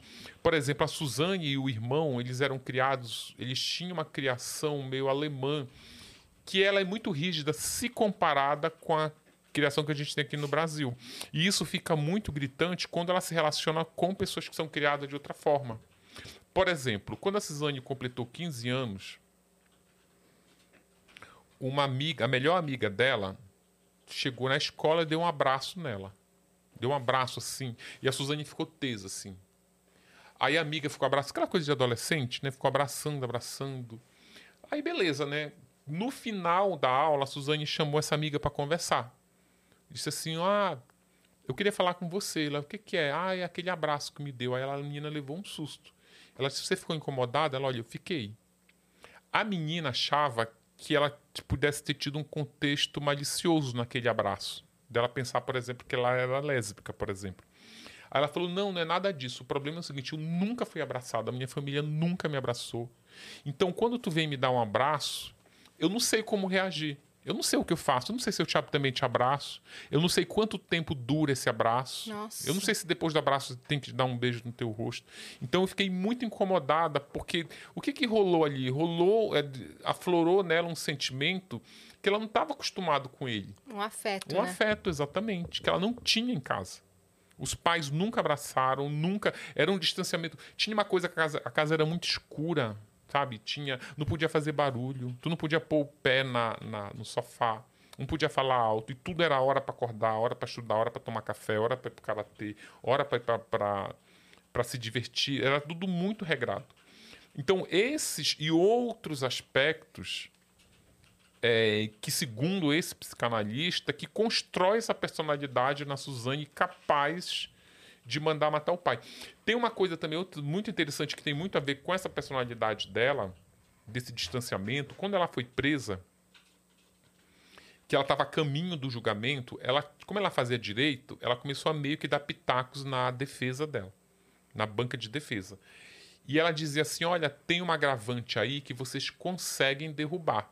Porque agravante é aquilo que vai aumentando a pena. E a agravante era o, era o motivo torpe. Aí falou, mas como que a gente vai tirar o motivo torpe? Aí ela teve a cara de pau de dizer assim: olha, vocês têm que. O motivo não foi torpe. Os meus pais morreram, meus pais só morreram porque eles se puseram contra o meu namoro com o Daniel. Ou seja, se eles não tivessem agido contra, eles não teriam morrido. Ou seja, não é motivo torpe. Era minha felicidade que estava em jogo, era eu e o Daniel. Tipo, coisa mais. Tudo advogado se essa menina realmente não mora nesse Não planeta. tá batendo bem. É, aí, ela não satisfeita, ela disse assim: ah, e eu quero o processo inteiro para eu ler. aí eles disseram: não, não, não, eu quero, insistiu, bateu o pé. Aí o advogado dela falou: olha, eu vou mandar um processo para você, mas eu vou tirar a- o laudo do IML, que é onde estão as fotos com o corpo na cena do crime, com o corpo lá todo já, sabe, na- no necrotério. Ela disse: não, não, eu quero o processo completo, com todas essas fotos. Tanto que ela fica lá na, na cadeia lendo. Quando ela se depara com essas fotos, que são fotos horrendas, ela começa até a ter pesadelo com os. Com, com a mãe, principalmente com a mãe. Ah, é? Ela Eu que achei que relatou ela- isso? Isso tem. Deixa eu ver como eu conto isso sem ficar me incriminando aqui. Quando o preso ele vai. Quando um crime. Em São Paulo, quando um criminoso ele matou membros da própria família de forma muito violenta, quando ele tá, já cumpriu bastante tempo da pena, que ele começa a pleitear regimes mais brandos, ou seja, as saidinhas, Sim. ela vai poder passar cinco dias fora da cadeia, ela acaba, esses criminosos acabam voltando para o seio familiar, de onde, de uma família do qual ela matou alguém ali. Então, antes da justiça soltar, eles passam por uma banca de psicólogos, que não é bem uma banca, eles passam por um, um, um processo chamado é, ah, exame criminológico, onde ele conversa com o psicólogo, ele conversa, o psicólogo, a, a justiça contrata esse psicólogo porque a justiça quer saber o que se passa na cabeça dessa pessoa. Uhum. E vai muito além, assim. Eles querem saber se essa família vai, vai aceitar de novo. Uhum. Então é um negócio muito complexo. Nesse exame criminológico, ela é obrigada a dizer como ela lida com o crime Entendi. que ela cometeu e ela abre o coração dela ali. Por que, que eu tenho que ter muita ressalva em falar isso? Primeiro que é um processo que ele é muito sigiloso, porque ele envolve ali o sigilo profissional. É como se eu estivesse tendo acesso aos laudos da, que tu- da tua terapia que tu fala lá no teu analista. Não, é. Como tu é um criminoso, aí assim, eu até brinco às vezes assim, gente, olha, pelo amor de Deus, se você estiver pensando em matar alguém, pense duas vezes, porque a tua vida ela é devassada, tu não tem ideia. Eles vão pegar teu celular, vão olhar todas as mensagens que tu mandou durante a vida, vão fazer terapia contigo, essas terapias vão parar dentro de um processo que dependendo se não tiver sob sigilo, a pessoa vai lá e consulta. Tu tem assim a tua alma desnudada. Não é só o teu corpo, tu tem assim até a tua alma ela é exposta aqui. O que tu pensa. Ela faz aquele teste de Rorschach, que é um teste projetivo, que eles olham 10 figuras abstratas e ela tem que dizer o que ela enxerga nessas manchas. E o laudo, que é um negócio dessa grossura, esse teste tem como objetivo revelar os sentimentos que tu esconde. Ou seja, ele é um ele é praticamente a tua Bíblia. Sim. Tudo que tu tem ali de bom e de ruim tá naquele. É de lá que vem essa conclusão que está no título do livro, Suzane, assassina e manipuladora. Isso são conclusões desse teste. O que mais o teste conclui sobre ela? Teste psicológico aplicada por um psicólogo e um teste que é reconhecido pelo Conselho Federal de Psicologia. O que que tem que conclui que ela é insidiosa, manipuladora, narcisista, tem agressividade camuflada, conclui que ela poderá cometer um outro crime é, novamente se ela tiver uma se ela for pressionada, se ela tiver uma demanda, ela tem uma demanda, como ela tinha uma demanda com o crime que ela cometeu, ela queria viver livre com o Daniel e a mãe era um obstáculo, ou seja, ela tinha uma demanda. Se ela tiver uma demanda e ela receber uma pressão, eles usam o termo pressão do meio ambiente, que é uma pressão que vem de, de um amigo, de, de normas, condutas sociais. Se ela receber essa pressão, segundo esses laudos, Ela faria Ela é. Ela capaz. Deixa eu te perguntar uma coisa. É, a gente conversou aqui com a doutora Ana Beatriz, a gente falou da Suzane, falamos é, com o Salada, que foi o, o, o perito, que Perito. chegou lá e tal. É, uma dúvida que talvez a gente não tenha resposta para isso, mas eu queria debater a respeito. Existe a possibilidade, por exemplo, dela, com essa frieza, com essa manipulação e etc., é, num exame desse, ela dizer a coisa certa para conseguir a saidinha, por exemplo? Ela saber o que dizer, mesmo que Olha, não seja o que não. ela sente? Sim não. Eu vou te falar, é assim, ó. O teste ele tem etapas. A justiça, ela já tem um questionário pronto que tem oito perguntas, mas eu vou te dizer quais as três principais que é uma, decisivo para ju, ju, a juíza decidir se ela sai ou não. Porque tem uma coisa que as pessoas sempre é, cometem assim, um equívoco que é não é porque cumpriu um texto da pena que abre a porta da penitenciária vou, vou pro semiaberto. Não. Quando tu completa esse tempo de cadeia, tu tem direito a pedir a progressão. Que aí pedir é assim, vamos conversar. A justiça vai pedir o parecer do Ministério Público, ela vai pedir os exames criminológicos, com base, vai querer saber se tu tem bom comportamento, como foi a tua vida lá na cadeia, quer saber se alguém vai te aceitar lá do lado de fora, se tu tem para onde ir, se tu não tiver para onde ir, tu não sai. Tem um monte de quesitos. Quesito número um. Vamos, quero saber como você lida com o crime que você cometeu. Dois, você está arrependida do que você fez? Três, você, se você sair, você vai cometer outro crime? Basicamente são essas. E a quarta também, que é fundamental, você tem para onde ir? Que se tu não tiver um endereço para me dar, você não sai da cadeia. Se tu matou teu pai e tua mãe, tu não tem para onde ir. Porque tu mata teu pai e tua mãe, tu corta a tua árvore genealógica no caule. É. Porque teus irmãos, tu matou os pais dele.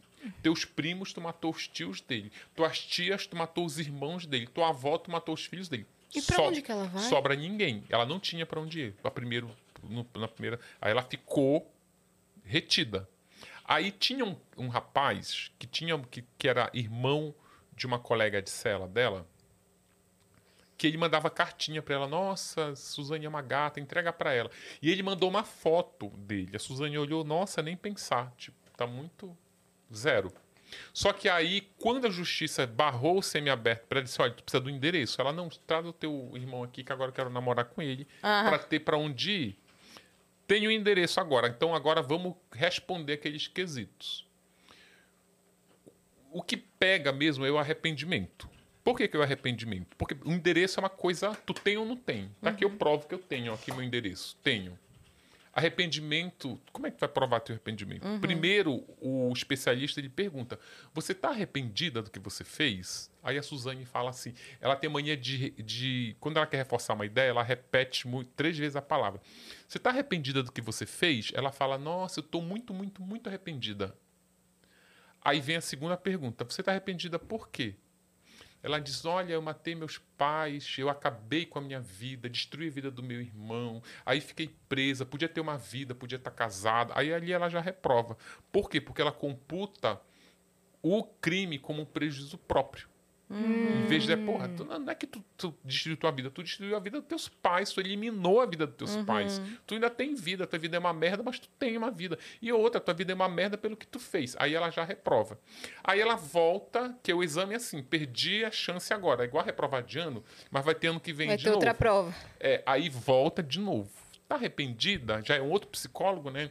Ah, eu tô muito, muito, muito arrependida. Tô arrependida por quê? Ah, porque eu acabei com a vida dos meus pais, que ela vai Ela Sabe? vai se É, adaptando. Vai, é, vai. Só que aí, em São Paulo, tem uma regra que ela, ela não é uma regra. Não serve para todos, mas os casos de mídia ou casos de, crimes muito violentos, eles mandam fazer o teste de Rochat. Aí o teste de Rochat não tem como tu enganar. Primeiro que ela tentou colar. O teste é o seguinte: são 10 pranchas. Como que ela tentou... É. É t- dez pranchas. Cada prancha tem uma figura abstrata. Então tu olha o que tem naquelas figuras, dependendo eh, do que tu olhar, ela compõe um laudo e ela revela as tuas verdades. Se você colar, por exemplo, essas pranchas está naquela linha de produtos que não vende, que não vai ali na, na loja americana e compra que não tem. Ela é uma prancha que só é vendida para psicólogo e especializado no teste de Rorschach.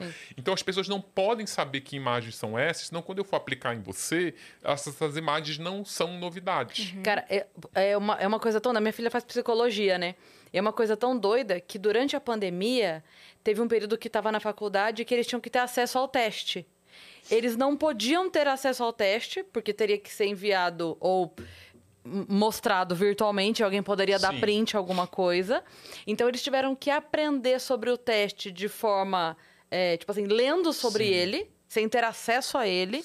E aí só quando a faculdade voltou Que eles tiveram, que eles tiveram Ah, sim. acesso. É, porque eles não puderam. é, Ver. tipo, Era, era só a teoria. Pois é, para tu ter uma ideia, a tua filha, que é estudante, não conseguiu as pranchas. A Suzane conseguiu. O advogado levou e ela disse: Olha, só que, cara, não dá certo. Sabe por quê? Porque quando o psicólogo mostra a prancha, se a prancha, se você já teve acesso à prancha, quando ela olha a prancha, o psicólogo saca pela pupila que aquela imagem é familiar para ela. Caramba. Se aquela imagem não é familiar, tu já. Se eu te colocar uma coisa inédita na tua frente, tu vai olhar assim, né? Tu vai até às vezes estar falando aí, eu tô aqui, nossa, sabe? Tudo programação neurolinguística. né? Agora, como ela já teve acesso, ela já tava assim, toda. E aí? É pra eu dizer o que tá aqui? Ou seja, aí a psicóloga. Isso, inclusive, já vai pro prontuário dela. Olha, ela é desonesta. Porque ela teve Ela viu antes. você viu a prancha? Não, imagina. Aí ela já vai lá, olha, essa mulher é desonesta. O que que você viu? Aí a imagem toda assim, né? Um negócio assim, é bem abstrato. O que que você viu? Ah, eu vi duas pombinhas voando, que ela quer ver coisinha fofa, né? Que ela ainda acha que se vê coisinha fofa É melhor. vai ser é melhor. Só que aí, ah, eu vi duas pombinhas voando, mas aí você viu onde? Aí, meu amigo, Não tem como mentir. porque, olha, tu, tu pode ver, cada prancha, tu pode ver até 1.800 coisas. Só que, se tu viu uma florzinha, mas se tu viu a florzinha aqui, quer dizer algo. Se tu viu a florzinha aqui, quer dizer algo. E às vezes muda. Às vezes tu vê a florzinha aqui, ela, tem uma, ela é ansiosa. Se ela viu a florzinha aqui, hum, ela, como tá perto dessa parte aqui, ela tem é uma pessoa invejosa. Que ela revela muito esses sentimentos que tu não... Que as pessoas têm, mas elas É não 100% assumem. efetivo esse teste. Olha, ele é, esse teste é polêmico. Mas ele é muito usado. Ele é usado aqui no Brasil. Ele é muito usado nos Estados Unidos. Não sei se vocês assistem esse seriado de serial killer, de. Hum, Eles já têm vi muito. alguns. No efeito borboleta tem, inclusive na abertura. É. Aquele. O Selo Green, que eu não lembro como era o nome da banda que ele tocava.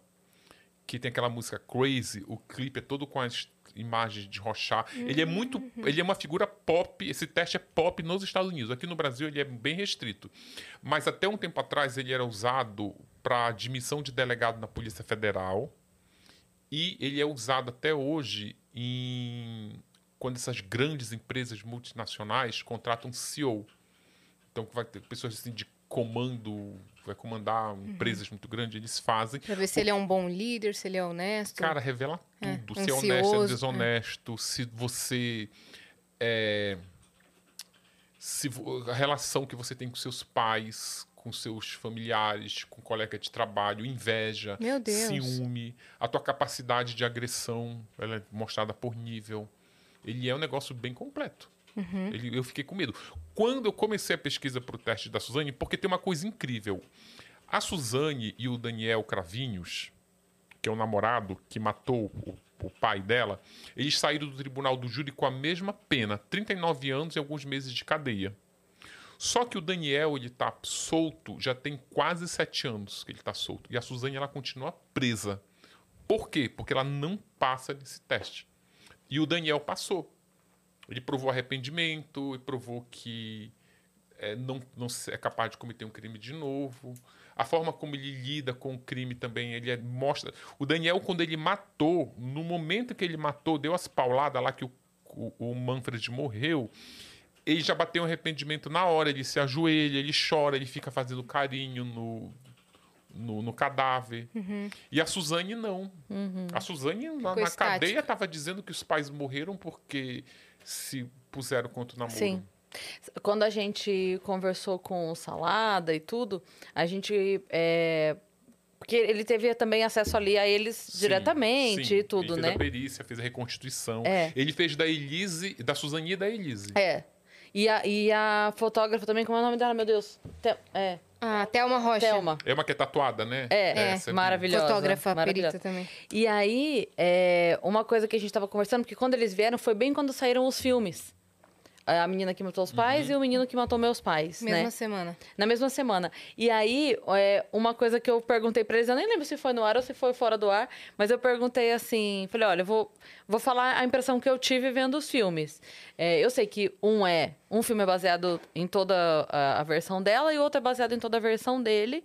É, e, obviamente, cada versão vai puxar a sardinha pro seu Sim. lado, obviamente. Mas eu, assistindo, eu acho que tem ali uns 70%, 80% pendendo pra ser mais verdade a história dele. E aí eles- Olha, eu, eu.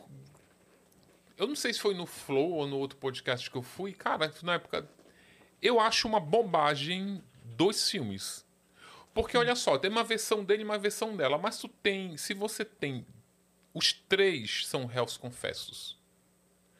E quando eles resolvem confessar, para eles ah, é, terem o benefício da confissão, que não é só confessar, é tu ajudar na investigação, dizer quem fez o quê, é, tipo, adiantar o trabalho da polícia, que não vai perder tempo investigando, já conta logo tudo, matei, limpei o sangue, fiz isso, fiz aquilo, né? Não tem versão. É, tem- mas é que o filme foi pra isso mesmo, né? não, o Foi filme, pra o- completar. O, o filme, o filme, não, a, a, a ideia ali, o filme ele divide para dizer, na verdade, quem convenceu quem. Tipo, Uhum. Vai sair o terceiro agora. vai sair um terceiro. O terceiro é Desculpa, de fica tão Da claro. polícia. Da Ó, polícia. Vê se não é claro para você. Vamos pegar os três. Vamos, já que é filme, vamos falar de dramaturgia aqui. Nós temos três personagens: a Suzane, o Daniel, que é namorado dela, e o Christian, que é o cunhado.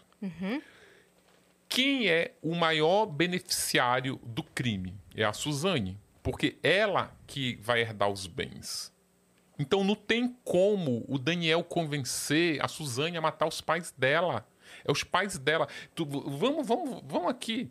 Ela, nós temos três, três amigos, sei lá, um, um trisal. Aí ela é milionária e a gente não. Aí a gente, vamos matar teus pais? Ela vai, pô, tá doida. É muito mais lógico eu querer matar os meus pais e te chamar do que eu chegar, vamos matar teus pais? Ah, os meus pais, por que não os teus? Tipo, não tem essa lógica de o Daniel, não tem como. E a Suzane, na hora ali, que tu, quem conhece os personagens vê que a Suzane, o Daniel não tem condição de, de convencer a Suzane. Isso é uma. Te... Sabe qual é o erro desses filmes para mim? É que ele é feito no, com base nos autos do processo. Eles não têm pesquisa nenhuma, é autos do processo. Autos do processo é tese de advogado. Na hora que eu vou advogar para você criminosa, eu vou criar uma tese aqui, criar uma tese que vai fazer com que tu tenha uma pena um pouquinho menor. Aí eu vou inventar aqui a história da carochinha, que eles inventaram lá que a Suzane era molestada pelo pai, tese de defesa. Tanto que diz, olha, se você se vitimizar e criminalizar o seu pai, em vez de você pegar 39 anos, você pode pegar 25. Você topa. É nisso que vai. Só que aí na tese da defesa fica em cima de um, de base de argumento fraco. A Suzane, a Suzane e o Daniel Cravinhos, isso é relato de policiais. Na hora que a Suzane estava na cadeia, na delegacia, prestes a confessar o crime, porque quem confessa primeiro é o Christian. É. Os dois confessam porque não tem mais. Se o outro já confessou, agora eu vou ficar aqui lutando Uhum. contra a parede, vou confessar para pegar a esteira dos benefícios, que eles, eles prometem benefícios. A Suzane, na hora lá, que o Daniel era muito. Era, ele era muito instável emocionalmente. O Daniel já começa a se tremer, começa a chorar. Ela vai pro, pro Daniel e diz o seguinte: olha, deita aqui, faz um carinho nele. Ah, mozinho, já que a gente vai confessar tudo, vamos confessar direito, porque eu não fiz nada, né? Eu não fiz nada, não matei ninguém. O Daniel levanta assim, tipo. E ela ainda tenta incutir nele a seguinte tese: olha, é melhor tu confessar e me tirar dessa, que se você for preso, eu te visito todo final de semana na cadeia. Se nós dois formos presos, a gente não vai poder se ver. Isso é policial, não tá, não tá, os policiais relatam isso, que eles ficaram chocados a É. forma como isso foi negociado. Como é que se tu testemunha uma cena dessa, tu vem me dizer que o Daniel poderia ter convencido ela a matar alguém? Tem como. A Suzane, que até com a forma como o Christian entra no crime, ele entra no crime assim de, forma muito emotiva, sabe? Tipo, ah, o- o Daniel, quando o, a Su... Sabe como é que a Suzane convence o Daniel a, a cometer o crime? É o seguinte, é, o, o, o livro, ele banca uma tese que é a ideia de dois. O que é uma ideia de dois? Nós somos muito amigos, tá? Aí, eu sei que tu gosta de comer pizza todo domingo. Lá, uma pizza em tal lugar, ali, uma pizza na Marguerita. Aí, eu penso assim, ah, eu vou chamar a... aí, vou chamar a Yasmin e a Cris pra ir na pizzaria. Mas eu só pensei. Mais tarde eu ligo pra elas. Aí daqui a pouco vocês me ligam. Ah, aí, vamos na pizzaria? Caramba, ia te ligar. Isso é uma ideia de dois. Porque a, a- a naturalidade com que eles começaram a pensar nessa, nesse crime é uma naturalidade de quem toma água. Porque não era assim, vamos matar teus pais? Não, era assim. Nossa, como nós seríamos felizes se os teus pais não existissem, né? Isso pra mim é genérico. Teus pais não existiam, me mudar da, tua- da casa deles. Eu parar de falar com eles, é eu me mudar de Muda de estado, país. né? Exatamente. Isso é não. Só que aí eles vão elaborando essa ideia de forma até poética. Que aí tem uma hora que, que eles viajam, que aí passa o avião e eles dizem: Ah, se teus, se teus pais estivessem nesse avião? Ah, que legal. E se esse avião explodisse? Olha como nossa vida ia ficar boa. Só que aí depois. Essa cena, inclusive, no filme, eles dão essa fala pra cada um. É a mesma fala, né? No, no- no- nos dois filmes, quando rola essa Sim. cena, na versão é, onde ele é o culpado, essa fala é dele. Ah. E na versão onde ela é, ela é a culpada, é essa fala é dela. É. Tipo de. E se meus pais estivessem no avião? Uhum. E, e se seus pais estivessem no avião? Sabe? Eles. Olha, a tese de dois filmes seria derrubada se eles tivessem tido acesso ao. Que existem dois processos. Existe um processo penal, que é o processo que condena os criminosos. Esse eles foi baseado num filme que é onde estão as teses dos advogados para tentar reduzir a pena deles. Acabou, saiu a pena, o processo é uma pilha, um catalhau ali. Aí eles pegam só a sentença, manda para a cadeia, para o fórum, é, que é, cada cadeia está ligada a um fórum que é onde funcionam as varas de execução penal. O que é a vara de execução penal? É tipo um prontuário é igual prontuário escolar, a tua vida escolar está ali na secretaria, a tua vida de preso vai estar tá nesse fórum. Tudo que tu faz na cadeia, as brigas, as infrações, os benefícios, estudei, bom comportamento, a visita, tudo tá lá. E ali eh, tem uma calculadora que vai acompanhando a tua pena. Olha, tá condenado a 30 anos, então tá, vamos conferindo aqui. É onde estão os os criminológicos e os, os laudos psicológicos do, dos assassinos. Se a produção do filme tivesse entrado, tido acesso a esses laudos psicológicos, aos exames criminológicos, não teria tese, porque lá a Suzane já assume tudo. Uhum. Para uma condição para você sair da cadeia é olha, tu já foi aqui condenada, agora aqui tu vai falar a verdade, senão tu não vai sair. Para tu ver como esse exame criminológico e esse, esse processo de execução penal ele é tão fiel à realidade, eu vou te dar como exemplo o casal Nardoni. O casal Nardoni, ele jogou aquela criança lá da janela, mas eles foram condenados se dizendo inocente. Eles negam, negam, negam, negam, negaram, saíram com uma sentença de culpados, mas se dizendo inocente. O advogado até conversava com o advogado, e aí, ah, eles não mataram, diziam que alguém entrou lá e jogou a criança pela janela. Quando chegou, é 2008, já são que 20 2008, 10, 14, 14 anos. 14 anos depois do crime, lá na Tremembé, eles são submetidos ao exame de criminológico. Se eles continuarem negando, negando, negando, como eles negaram no fórum, no tribunal do júri, eles não têm benefício. Porque eles não passam no quesito como você lida com o que você fez. Se tu sentar no criminológico dizendo que tu não fez, meu amigo, então tu volta, vai trabalhar lá a tua cabecinha, quando tu resolver me dizer como tu lida com o que tu fez, aí a gente volta a conversar pro teu benefício andar. Eles tiveram que confessar. O advogado até diz, Ulisses, eles só confessaram para poder ter os, os benefícios. Mas é mentira, porque quando vai pro Rochar, não tem essa de sabe? Inclusive eles se emocionam, né? Tem aquela vida da, da cadeia que já está impactada na vida da pessoa, já pensa na vida, na expectativa de tu ficar lá fora, de ver o sol nascer redondo. Então, se a produção do filme tivesse ido pro criminológico, que não tem tese de defesa, não tem nada, é ele com os, com os especialistas, com os psicólogos, ou seja, ele com ele, não teria dos filmes, porque a Suzane já ali já deixa claro. Falou não, tudo que ela fez e tudo. Já vai ali, não, não adianta mentir ali. E outra, tu já tá no final da pena. Tu mente para ter uma pena menor. Tu já tá lá cumprindo quase toda a tua pena, tu vai ficar mentindo. Uhum. Cara, a gente tá cheia de mensagem aqui na plataforma. De perguntas. E com certeza essas perguntas vão dar continuidade nos assuntos que a gente tá falando. Sim. Então, bora. Deixa eu tirar uma dúvida muito rápida. Lógico. Antes da gente. Fa... É só. Aí não devia ter falado mal dos filmes, né? Pega mal, será? Não, não, é a sua opinião. É a sua Mas opinião. Eu, não, eu, era uma pergunta muito rápida sobre o, a Elise, que eu lembro que a gente falou disso e tal, mas era só uma dúvida. É, tem a história de que quando ele estava daí com a Elise, ele começou a sair com uma outra garota e fazer a mesma coisa que tinha feito sim, com ela. repetiu o padrão. E que deu até o mesmo carro, foi isso? Ou botou no mesmo flat, sim, é isso? Sim, é verdade isso? É verdade. Uhum. Cara, é era verdade. só uma curiosidade. É, é, é, o, o Marcos Matsunaga, ele repetia padrões. Ele repetiu o padrão da primeira mulher com a Elise, e repetiu o padrão com a. Eu queria lembrar o nome da menina agora, mas eu não lembro. Que ela tem a história dela no livro também. Que aí o Marcos, quando a Elise.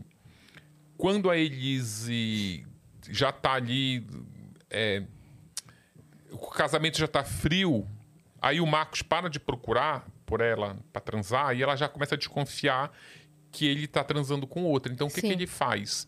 ela contrata um detetive e descobre os mesmos modus operandi. Tava levando. Tem, tem uma coisa muito curiosa que aí tu vê como a mente do criminoso às vezes até chega a ser natural. Que no documentário que ela fez para Netflix, ela, ela fica indignada. Nossa, ele levou no mesmo restaurante que eu apresentei para ele, sabe? Indignação dela com a, a, amante do marido. Mas é isso. Ele tinha, ele já tinha dado para outras prostitutas. Era uma TR4 que ele mandava blindar. Ele comprava essa TR4, que é uma marca que é da Mitsubishi, que é uma marca japonesa, que ele gostava dos carros japoneses comprou para a primeira mulher, comprou para uma outra prostituta. O, o, Marcos era assim, ele saía com várias prostitutas, da prostituta de calçada à prostituta de luxo. Uhum. Ele era viciado em prostituta. Quando ele se apaixonava pelas prostitutas, ele chegava, isso para todas, ele chegava e dizia assim, que aí começava a ficar com ciúme, né? Que a prostituta não saía só com ele, saía com os outros clientes. Aí ele dizia assim, quanto tu ganha por mês se prostituindo? Ela dizia, olha, eu ganho 40 mil, 30 mil, 35, dependia da garota. Se eu te pagar esse valor por mês, tu sai só comigo? Ela disse, claro. Porque a mulher, tudo que a mulher quer é ser resgatada. Uhum. Claro, arrumar um parceiro fixo, claro que eu quero. Aí ele acabava dando de brinde esse carro. E, e como ele tinha aqueles flat lá, vários, ele desocupava um e instalava a prostituta nesse flat quando ele enjoava, às vezes ele nem enjoava. Sabe o que acontecia? A mulher começava a ter uma postura de namoro, de ser ciumenta, que aí ela era exclusiva dele, mas ele não era exclusivo dela. Uhum. Até porque ali era uma, uma relação. Comercial. É uma relação mercantil. Não tem, sabe? Eu tô te pagando para ser exclusiva. Pra ficar mas, aqui, quando eu ficar quiser. Aqui, mas eu sou livre. Então tá, né? Tipo, é uma relação bem de consumidor mesmo. Aí ele fez isso com a Elise também instalou ela. A Elise já tinha um flat, na verdade. Então ele parece que só pagou o flat dela. Mas você ia dizer que quando ele cansava ou enjoava, acontecia o quê? Ele só botava para fora? Ele botava para fora e arrumava outra, no mesmo uhum. esquema. Que a Elise achou que ela era a que salvou ele, né? É. A que é. fez ele volto... se apaixonar e definitivamente. Não, ele não pegava o carro de volta, não. Tem uma cena no, no livro que é, é, muita grana. que é sensacional, que ele estava namorando uma. Algumas ele não, ele não nem terminava o namoro, ele pagava de, parava de pagar e o negócio, sabe aquele namoro que termina vai esfriando, se distancia? Só que ele foi naquele restaurante no Senzala, ali no Alto de Pinheiros, que ele frequentava muito, ele estava já com a nova namorada e chega a outra mas elas fizeram um escarcel ali que chamaram até a polícia para tirar. Que elas começaram a ter pala de ciúme. E aí dizer assim, pra, uma dizer para outra: Ele te deu uma TR4? Não, pois é, por mim ele deu. Então ele é meu, não é seu. Ficava aquela brigaiada lá. E a, Suz... e a Elise, ela ganhou a TR4, que inclusive é numa TR4 que ela que ela carrega o corpo dele, né, para para jogar as partes no mato. E já tinha dado para outra. Caramba. Nossa. Vamos lá. Tem mais abuso pedir um café? Claro Fica que não. à vontade. Dani, você tá por aqui? Não, ela foi ali. Dani está entre nós? Já já a gente pede para ela, ó. O Tiago, o pai do Gabriel, mandou aqui. Profissionais procuram meios de justificar os desvios de comportamento dos psicopatas. Depois que eu me tornei pai, eu percebi que eu sou capaz de fazer atrocidades com quem fizer algo com meu filho. Não é ser ou não psicopata, é o motivo pelo qual leva alguém a fazer algo. Você não acha que com essa visão científica, os crimes e os motivos passam para o segundo plano, dificultando até a condenação? É que a gente estava falando no começo do episódio, Sim. né? Uma pergunta bem complexa essa, né? Tem uma coisa que eu aprendi muito que não existem regras gerais, sabe? Existe cada caso é um caso. A criminologia ela é isso, as motivações são diferentes, a personalidade do criminoso é diferente o, a, a, forma como as coisas acontecem está muito ligada à personalidade da pessoa. Se tu for uma pessoa agressiva, tu vai matar de um jeito. Se tu não for, tu vai matar do outro. Se tu for uma pessoa corajosa, tu pega e faz o crime com as próprias mãos. Se tu não for, você manda matar. Tu manda matar. Se tu for inteligente, tu manda matar. Se tu for uma pessoa intelectualmente inferior ao mandante, tu é o executor, que é sempre assim a Suzane, o promotor, ele fala muito isso no caso da Suzane. A Suzane montou uma empresa para matar os pais e ela era CEO dessa empresa. E ela contrata funcionários para trabalhar para ela. Então, nesse, nesse organograma, o, o mandante ele é intelectualmente superior aos executores. Uhum. Porque Flor de lis, né? Mesma coisa. Exatamente. Por exemplo, é, eu quero matar meus pais. Eu vou chegar, Cris, vamos matar meus pais? Tu vai me pagar quanto? Ou seja, tu é uma pessoa inferior, tu não tá nem pensando no que isso significa, no que isso pode acarretar. Mas se eu já for pra Yasmin, a Yasmin, não, tu tá louco? Tipo, uhum. vamos, eu não vou matar, mas aí se eu tiver algum lucro, eu chamo alguém e mato. Ou seja, a, a, o poder intelectual ele influencia muito isso. O mandante geralmente é uma pessoa bem inteligente uhum. e os executores são bem. E vai muito da violência. A violência tem uma coisa que as pessoas. Essa coisa da motivação. A violência e a, ela está muito ligada na tua capacidade de fazer e reagir a, a situações. Eu vou só te falar uma coisa que é muito curiosa que aconteceu quando eu visitei a família da Elise Matsunaga lá em Chopinzinho. Eu fui na casa da, da Elise, ela tem uma tia, tia Rose, que ela meio que virou a mãe da Elise. Era a única mulher que visitava, ela acolhe a Elise. É aquela que está no documentário que tá no também. documentário, exatamente, que ela se abraça, que é super emocionante. Eu, aquela, aquela senhora me ajudou muito, muito, muito, muito no livro da Elise. E eu ia muito na casa dela. Eu fui muito assim, eu passei três meses lá naquele município. E aí. É... Só que a gente foi ali ficando. À medida que tu vai entrevistando de, frequentemente, tu vai criando uma, um laço de confiança, tu vai ficando mais à vontade. Quanto mais tu entrevista, mais a pessoa vai se abrindo e tal. No início, assim, tem aquele distanciamento, mas vai quebrando o distanciamento e tudo começa a render. Quando já estava no final da entrevista, aí ela me falava, eu sabia que a Elise visitava ela algumas vezes, mas eu apurei ali pela cidade que ela ficava no hotel. Ela passava não e ela morava numa casa grande. Uhum. Ela morava numa casa, muito obrigado. Ela morava numa casa grande e não, mas a Elise não ficava lá.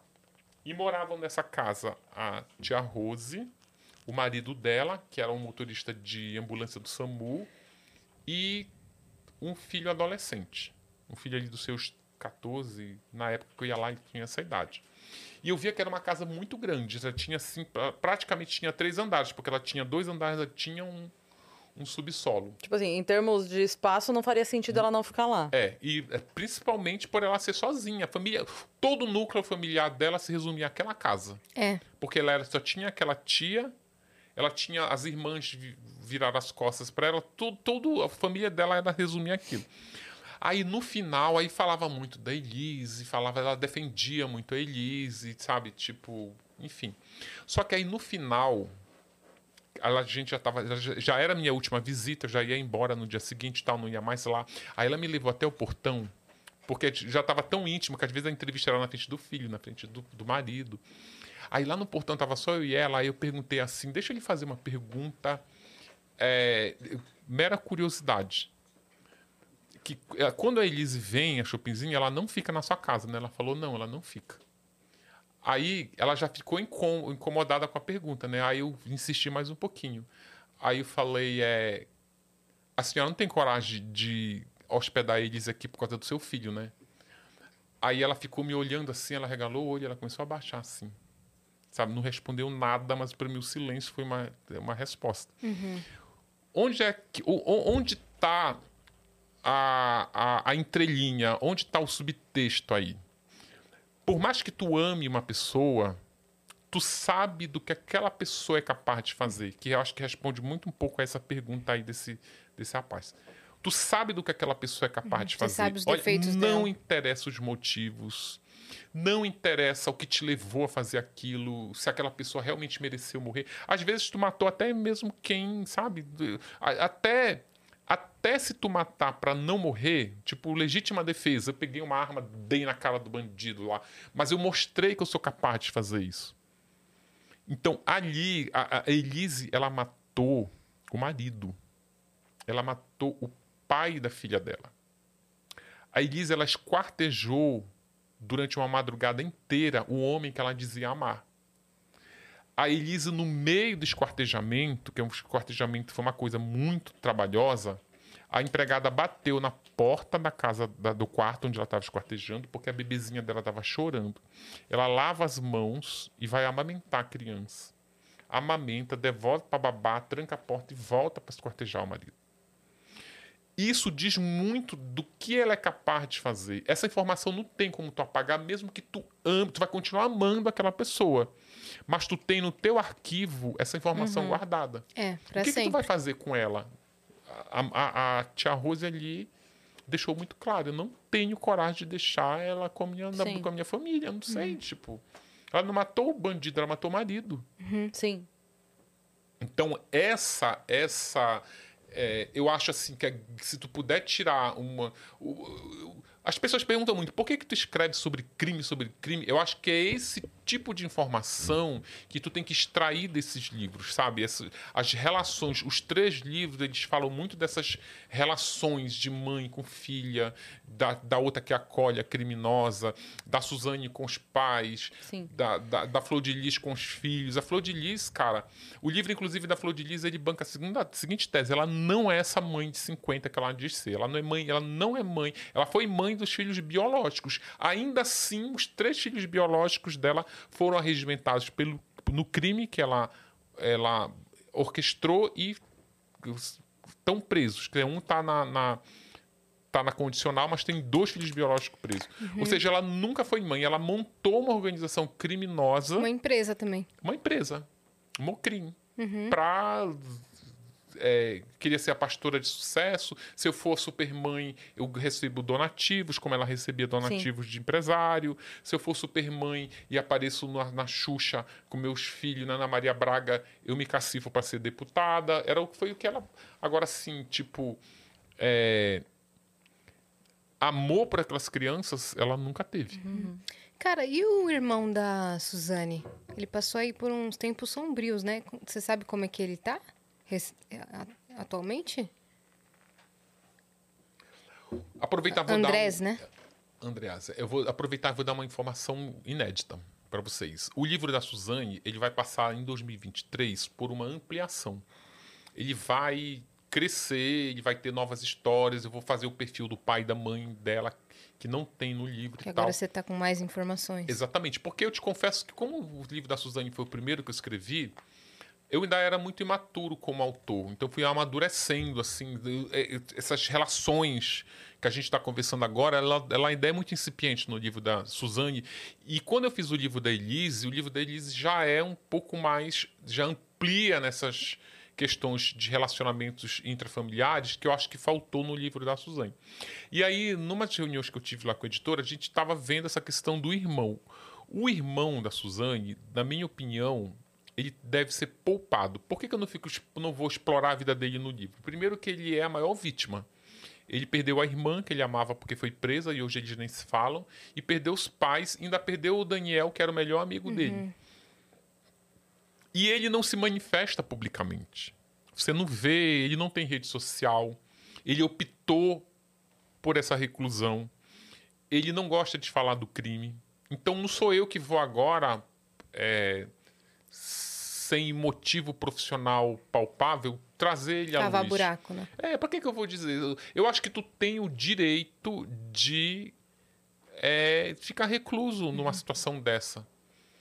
Então, assim, Acho se tu que me... ele tá fora do país vivendo a vida dele então, bem, né? Eu, a última informação que eu tive dele era que ele estava no Brasil. Ah, eu é? já vi informações que ele está fora.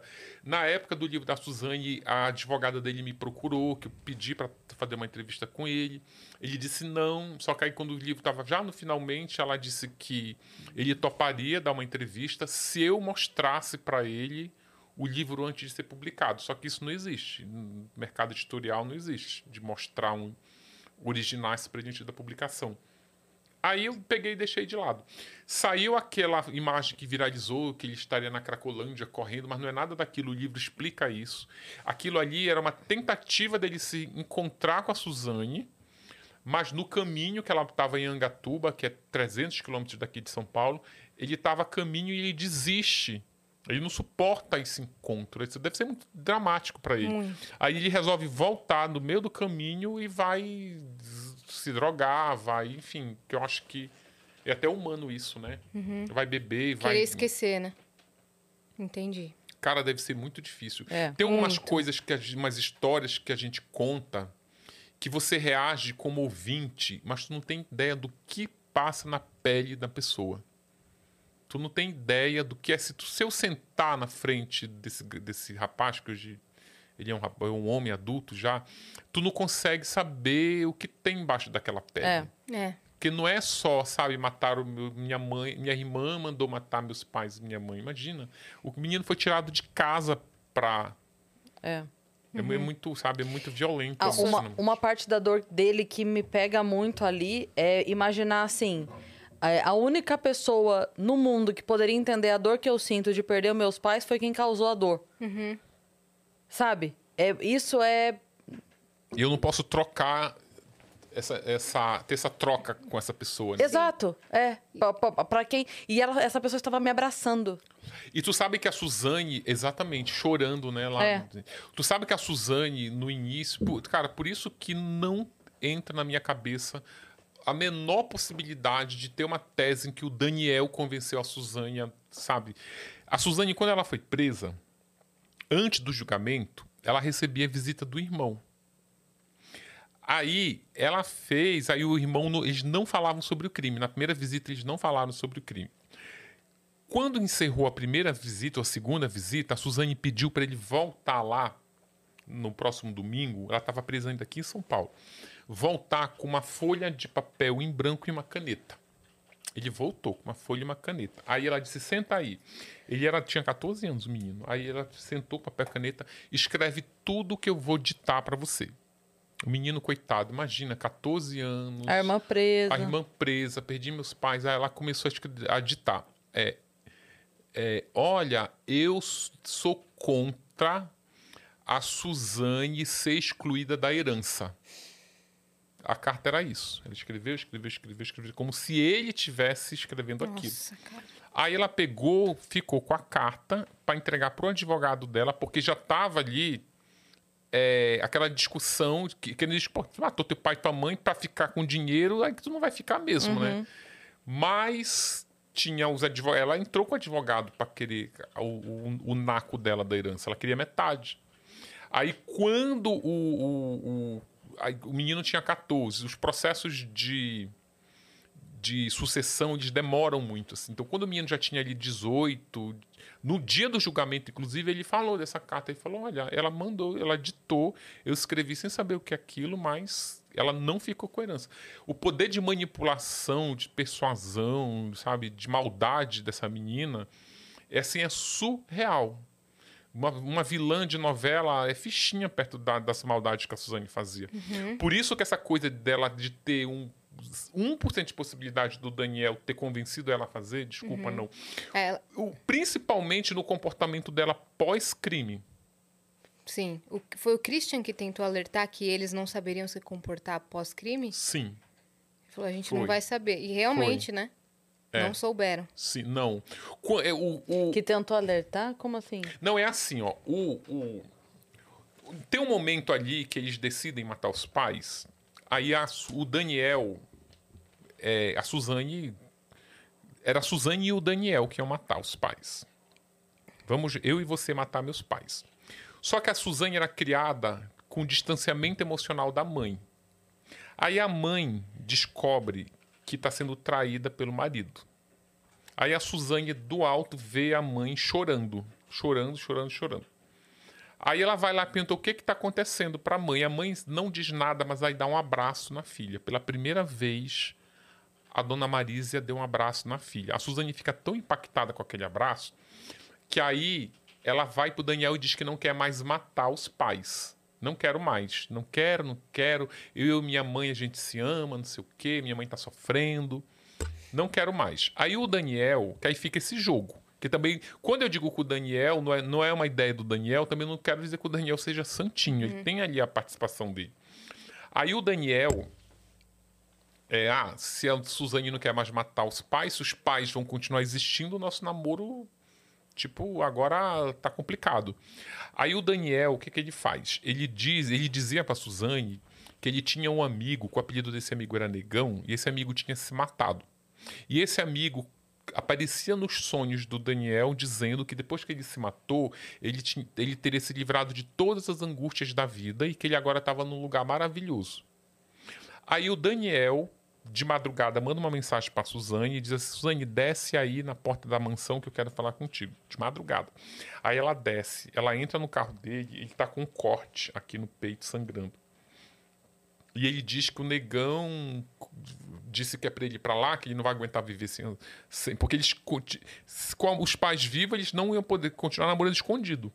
Então ele ia tirar a própria vida. Tirar a própria vida, porque ele ia para lá e ele teria ido lá se despedir da Suzane. Uhum. Que daqui eu vou pegar o carro, eu vou acelerar, eu vou bater a 100 km por hora num, num túnel daqueles ali e tal. Aí a Suzane, não, calma, não sei o quê, e fica aquela DR, vê o corte aqui e tal, e ele chora, chora, chora.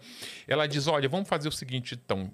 Então, para você não se matar, a gente retoma o plano, mas é, agora é você e você. Porque ele ainda fala, mas eu não vou conseguir matar duas pessoas juntas. Vê o que tu faz, porque aí eu não vou matar ninguém. A Suzane fala. Mas aí ela já tá. Essa. a, a a atitude do mandante, uhum. do autor intelectual, é isso, ele aproveita a fragilidade da, Tirou da vítima. fora. É, claro, olha. O plano está retomado, mas te vira. Aí que ele vai convidar o, o Christian. O Christian. Primeiro ele diz não. Não, não, tá doido, e não sei o quê. Eu vou contar para meus pais. Aí o Daniel, não, não, calma, não conta para meus pais. Aí ele fala isso, Daniel, tem um negócio. Tu fica querendo matar os pais da Suzane, mas a gente mata e aí depois. Tu já matou alguém? Sabe quando vai te comportar? Como é que vai ser? Isso não é criminoso. Aí, quando o Christian ameaça contar para os pais do Daniel, o Daniel é a vez do Daniel desistir. Aí o Daniel procura a Suzane e fala: Olha, agora quem desiste do plano sou eu. Aí, Suzane, sério? Tu desistiu? Sério. Aí ele fala, ela fala assim para ele: Olha, já que tu desistiu, eu vou te contar algo que eu jamais teria te contado em outra situação, até porque eu não sei como tu vai reagir. Mas já que tu tá desistindo, eu vou, eu vou resolver te contar. Ele fala: O que, que é? O meu pai abusa sexualmente de mim desde que eu tenho 14 anos. O Daniel, como era muito apaixonado pela Suzane, o que, que ele faz? Ele sai transtornado, ele pega o carro, sai cantando pneu. Aí ele entra no ateliê. Ele tinha um ateliê de aeromodelismo. Isso. Que era tipo. Não sei se vocês sabem como é que é, que tem, tem tinta, tem pintura, uhum, tem ferramenta, igual uma oficinazinha, madeira. madeira. Ele quebra o ateliê inteiro e desaba da parede um. Vocês sabem o que é mão francesa? Uhum. Que é aquela prate... aquele ferro que segura uhum. a prateleira só Sim. que ela era oca. Sim. Aí ele pega aquilo, começa a quebrar com aquilo, e aquilo ali na mão dele acaba ele tendo a ideia de que ele vai matar os pais com. Uma mão francesa. Com a, com a mão francesa. Só que ele, ele, como ele é artesão, ele constrói, com base nessa mão francesa, ele, ela, ela não é muito pesada. Para essa arma ficar letal, ele pega aquela massa epóxi, que é tipo um durepox, uhum. mistura com serragem, sai colocando para dentro e faz aquilo ficar mais letal. E é isso que explica, inclusive essa informação é mentirosa. A Suzane não sustentou essa informação no tribunal. Ela deixa claro que ela usou isso para convencer. Ela deixa isso claro já no exame é, criminológico, que ela, isso não aconteceu. E isso que explica, inclusive, o fato do Daniel ter matado o Manfred, que era com ciúme da, da namorada. Uhum. Caramba. Bom, vamos seguir que tem muita mensagem. Ó, a Elaine Santos mandou boa tarde. Ulisses, parabéns pelo seu trabalho. Todos os relatos expressos de forma minuciosa. A maneira como você retrata os casos é excepcional. Obrigado. Ela não tinha pergunta, era só um. Exato. E eu uma mensagem. concordo plenamente com ela. Muito, muito, muito. Ó, a fã 3 da Yasmin. Mandou. Ulisses, seu livro são maravilhosos. É impossível parar de ler a ponto de eu virar à noite para terminar o seu livro sobre a Suzane. Dada a quantidade de crimes, até famosos no Brasil, o que te atraiu a escrever sobre crimes encabeçados por mulheres? Apesar de você já ter dito que não vai escrever um quarto livro sobre mulheres assassinas, o que mais te atraiu no feminino no mundo do crime? Tu sabe que foi muito assim, eu não planejei escrever sobre mulheres, uma foi puxando a outra. Eu escrevi o livro da Suzane muito casualmente, como eu contei, comecei primeiro a fazer uma matéria para Veja. No dia do lançamento do livro da Suzane, lá na Livraria Cultura do Conjunto Nacional, eu estava lá na fila para receber autógrafo, o advogado da Elise, o Luciano Santoro, que é um excelente advogado, inclusive. Eu já conhecia de outros casos da Elise, mas eu nunca tinha feito nada sobre Elise, nada. Uhum. Eu ia cobrir o julgamento dela, mas a revista acabou. Foi no mesmo dia que caiu aquele avião da Chapecoense, lá em Medellín, eu acabei viajando para lá para cobrir o, o, a, a, tragédia e nunca escrevi uma linha como repórter sobre Elise Matsunaga. Só que aí no dia que eu, na hora que eu tava lá autografando o livro pro, pro advogado da Elise, ele brincou e falou assim: quando é que vai ser com a minha cliente? Aí eu falei para ele: olha, na hora que você quiser. Tipo, quando o advogado tá disposto a colaborar, meio caminho tá, meio caminho tá andado ali. É. E o escritório dele é, é, tipo a duas quadras da minha casa. Então eu pegava, tava nada para fazer, ia pro escritório dele e ele começou a ajudar pra caramba. Ele é advogado penal dela. Ele é o advogado que acompanha a execução penal também. E a esposa dele é a advogada civil, que cuida da questão da, da família, de herança. E os dois foram super profissionais, colaboraram. Aí nasceu a Elise. Nasceu muito assim, na comodidade, que é difícil. É difícil, assim, sabe? Você. A, a pessoa abrir o baú, sabe? É, é- é muito mais trabalhoso. Você pede um processo que está sob sigilo, por exemplo, você não consegue no fórum. E aí nasceu a Elise assim. Quando eu estava, não sei por onde, divulgando a Elise, já estava. O crime da Flor de Lis tinha acabado de acontecer. Aí, num podcast da vida, eu já estava. Porque ainda tem um detalhe. Quando você resolve fazer um livro sobre uma personagem, seja lá homem ou mulher, um livro, reportagem, você passa ali pelo menos seis meses pesquisando sem saber se aquilo vai render ou não um livro. Precisa ter uma virada de chave que antes de seis meses, para mim, não vira. Entendi. E não tinha virado a chave da Flor de Lis ainda. Aí quando me perguntaram, eu falei, cara, é a Flor de Lis, mas ainda não sei, eu não posso falar porque eu não sei se vai rolar. Tava coletando material. É, aí beleza, só que isso eu falei no, nos bastidores, na hora do podcast, eu acho que foi o Danilo Gentili. Aí na hora do podcast, lá da, da entrevista, ele falou, e o próximo livro? Eu falei, "Hum, eu não sei ainda, tô ainda pesquisando. Aí ele falou assim, não é uma flor de pessoa? aí né, caiu a... É, aí tá aí. Tá aí, ó. Então é muito assim. não sei tá aqui, ó. É. Quantas Eu tô páginas? pesquisando uns homens, que é aí que eu tô vendo. Cara, o livro, só o crime não sustenta o livro. Quase 300 páginas. Não, um, só a história não sustenta. Você precisa dos paralelos, né? Dos paralelos, eu preciso, eu preciso que a história seja interessante. Porque o livro ele é um. Ele, ele é jornalístico, é, mas ele é também entretenimento. Sim. Tu precisa te prender naquela história. A história tem que ser interessante. A Elise Matsunaga, o universo da prostituição, a forma como ela faz o crime, é, a- a- a- a- é, essa coisa dela hoje ter esse dilema familiar de querer se reaproximar da filha, do- da vítima ser um CEO de uma empresa famosa, são ingredientes que sustentam um livro. A Flor de Lis, ela, tipo assim, ela é uma ex-deputada federal, ela era mãe de 50, ela era uma pastora, então tem ali Elementos. elementos, tem É. estofo, sabe, Pra te- pra criar um interesse pra você ler. Uhum. Então aí eu tô nesse momento, agora eu tô pesquisando uns criminosos, uns crimes emblemáticos, mas eu preciso de mais. Você pensa em Daniela Pérez e Guilherme de Pádua? Não, Não? não. Por quê? Tem um livro já, ainda tem uma outra coisa também, tá? Não é só o crime ser. E aí, o mercado editorial já tem algum livro sobre o caso? Tem. Acabou de lançar, inclusive, ju- junto com Ah, o é documentário. Tem uma coisa ali na. Um outro critério, que é um critério pessoal também para eu escrever sobre um crime famoso, eu fico com muito cuidado com as familiares das vítimas. Uhum. Eu tenho um apreço muito grande, principalmente quando eles colaboram. Acho que a Glória. É, aí sabe. Ela não, ela Ela, não fez o documentário pra não falar É, mais, né? Exatamente. Aí, sabe, eu não faria um livro com base só na defesa, eu teria que ter ouvido os, os assassinos, é Sim. importante. Se eu for. E eu vi ali a própria forma como esse documentário foi constituído, não tem o outro lado, né? Eles pegam entrevistas que o Guilherme de Pádua deu, mas não quiseram ouvir o criminoso.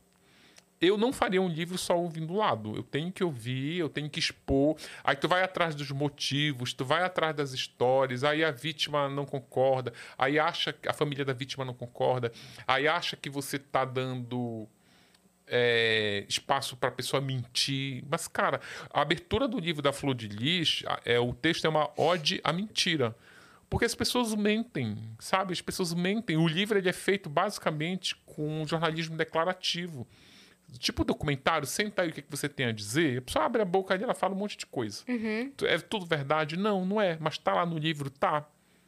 Então, eu, eu não sei se a. Por exemplo, eu não faria um livro reportagem sobre a Daniela Pérez sem ouvir a Paula Tomás. É. Ponto. A mãe da vítima lá, a novelista Glória Pérez, ela vai ficar satisfeita? Não, não vai. Não vai. E ela impediu que o Guilherme de Pádua é, escrevesse um livro sobre. Aliás, ele escreveu, ele, ela impediu que ele publicasse o livro. Por exemplo, eu acho isso errado. Você não pode, mesmo que o cara. Eu, eu tenho interesse em saber o que o criminoso tem a dizer. Uhum. Isso, inclusive, faz parte do meu estudo. A Suzane tentou barrar o seu livro. Ela barrou. Ficou 35 dias censurado. Mas, Mas seria- olha, eu agradeço pra ela, ela foi a maior marqueteira. Lançar um livro no Brasil não é uma coisa.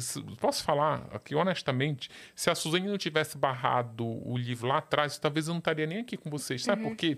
Existem muitos livros bons no mercado. Mas esses livros vocês não sabem que eles existem porque esses autores não têm espaço para divulgar. É difícil. Tipo, senão. É, primeiro que é, é muitos livros, muitos e muitos livros. Só que aí o que aconteceu? Um autor iniciante tem mais difícil, é mais dificuldade ainda para é. conseguir espaço para divulgar. Ia ser um tiro no escuro. Aí o que, que ela fez? Ela bloqueou o livro, conseguiu na justiça que o livro fosse bloqueado, fosse censurado. E aí começou toda. Eu não precisei nem sair de casa, meu celular começou. Nossa, entrevista no G1, na Folha, no Globo, no Estado, tudo quanto é lugar, queriam saber basicamente que livro é esse Que que, a Suzane não livro? quer que eu leia. Exato. Aí, cara, quando esse livro, que aí o, o STF derrubou, porque tem lá uma. Tem jurisprudência lá. De, o, ela errou em barrar o livro antes do livro ser publicado. Porque é uma censura prévia. Tipo assim, a justiça praticamente disse: opa, vamos ver o que tem nesse livro para depois você censurar ou não. Mas ela perdeu. Mas também ela nunca processou. Nunca. Será que ela leu? Ah, leu. A Veja fez uma matéria sobre que ela leu e jogou o livro na parede. Que... Vamos em frente? Vamos. Jéssica Mille mandou boa tarde a todos. Uma excelente semana. Com relação às prostitutas, eu trabalho em um escritório de contabilidade, uns cinco quarteirões de distância de um bordel. Uma vez, uma senhora veio perguntar se fazíamos cálculo de rescisão, pois o chefe dela iria pagar todos os direitos dela. Aparentemente, não, não são todos que usam e abusam do tal poder sobre as mulheres. Infelizmente, se tem, é porque consomem. Tem mais ou acaba aí a mensagem dela? Acho que acaba aí. Cara, acho que acaba aí. Acaba aí mesmo. Ah, Tem outra mensagem da, da Lu. Bora. Ela mandou aqui, ó. Desculpa, mas não dá pra ficar com uma pergunta só, em se tratando de alguém como Ulisses. Meu querido autor, dadas as inúmeras entrevistas a mulheres em presídios e prostitutas, você poderia falar do percentual delas que não tiveram uma presença paterna ou familiar positiva durante a, a infância e juventude? Seria esse mesmo o fator mais comum a essas mulheres ou você reconhece outro padrão? Não, eu não teria, não me arrisco, não. Eu precisava. Isso é uma pergunta que precisa pesquisa, pes- precisa Dos dado. é. dados certos. O que eu né? posso te dizer que eu tenho de concreto é que as mulheres elas são abandonadas pelos maridos quando elas são presas. Elas são abandonadas, elas recebem visita só da mãe. E, tem, o- e, e os homens não, é o contrário. Os homens, eles. Se você for. O dia de visita é domingo. Se você for na penitenciária feminina da capital, que é ali em, do- no, no bairro do Carandiru, a filazinha é minguada. É uma fila que vai daqui até ali assim. Se você for na prisão masculina, a fila lá dobra. Eu já vi uma, uma penitenciária que ela dá duas voltas assim. É, a- é uma característica, o Drauzio Varela explica isso, assim, ó, como elas são abandonadas, como elas são é, renegadas. E a- os homens, é o contrário, eles recebem visita de filho, de, de esposa, às vezes da amante. Hum, de fãs. E tem uma fãs, a- fãs é difícil, porque tu só pode ter no teu hall de visita seis nomes. Dos homens geralmente são completos. E só pode parente cons- consanguíneo ou cônjuge, ou tu pode. Já, já, já, eu já, já colocaram, alguns presos também colocaram meu nome para visitar, mas eles faziam uma justificativa de que se você não tiver ninguém no seu hall, aí eles aceitam amigos. Até porque faz parte da ressocialização você Receber pessoas. receber pessoas. Então eu já, eu já fiquei na lista dos três presos que me colocavam porque queriam receber visita, porque não tinha visita, mas eles sabiam que eu estava indo lá também para olhar, para fazer meu trabalho de pesquisa no pátio. Mas isso é fato. Os homens recebem muito mais recebem muito mais cartas de mulheres. As mulheres não, elas são abandonadas. Tem uma história de uma mulher no livro da, da Suzane, que o apelido dela é, o nome dela é Celeste, o apelido dela é Tia do Fogo. Ela matou o marido carbonizado. Quando ela matou o marido, ela tinha um filho de 14 anos. Ela foi condenada. Ele, esse menino nunca. Ela ficou, já estava lá, tipo, uns 15 anos. Quando esse garoto voltou lá, ele estava, tipo, com 28 anos. Aí elas botaram. Ele botou o nome no hall. Quando ela viu o nome dele lá, que ela tem que aceitar, né? Ela ficou super emocionada e ele marcou a visita para o próximo domingo. Essa mulher ficou assim no estado, sabe, de emoção que ela. Aí ela se, se, arrumou, cortou o cabelo, preparou um negócio lá para receber ele no pátio, não sei o quê. As amigas ficavam consolando ela. E eu vou ver meu filho depois de não sei quantos anos e tal. O menino foi lá, ele só queria uma assinatura dela para passar um terreno pro nome dele para poder vender. Tipo, ele assim, não chamou de mãe, não beijou, nem chegou, mãe, mãe não, é fulana. Já, olha, pra senhora assinar aqui. Ela ficou, assinou assim, o menino pegou o papel e foi embora. Claro que fica muito claro, né? A, a- Ela matou o pai dele.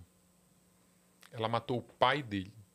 Tem uma mulher que ela me mandou uma mensagem, eu falei pra vocês, nem lembro se foi antes de começar ou já foi gravando, que eu recebo muitas mensagens de mulheres que querem matar o companheiro, o marido, depois que o filho Que querem? querem matar.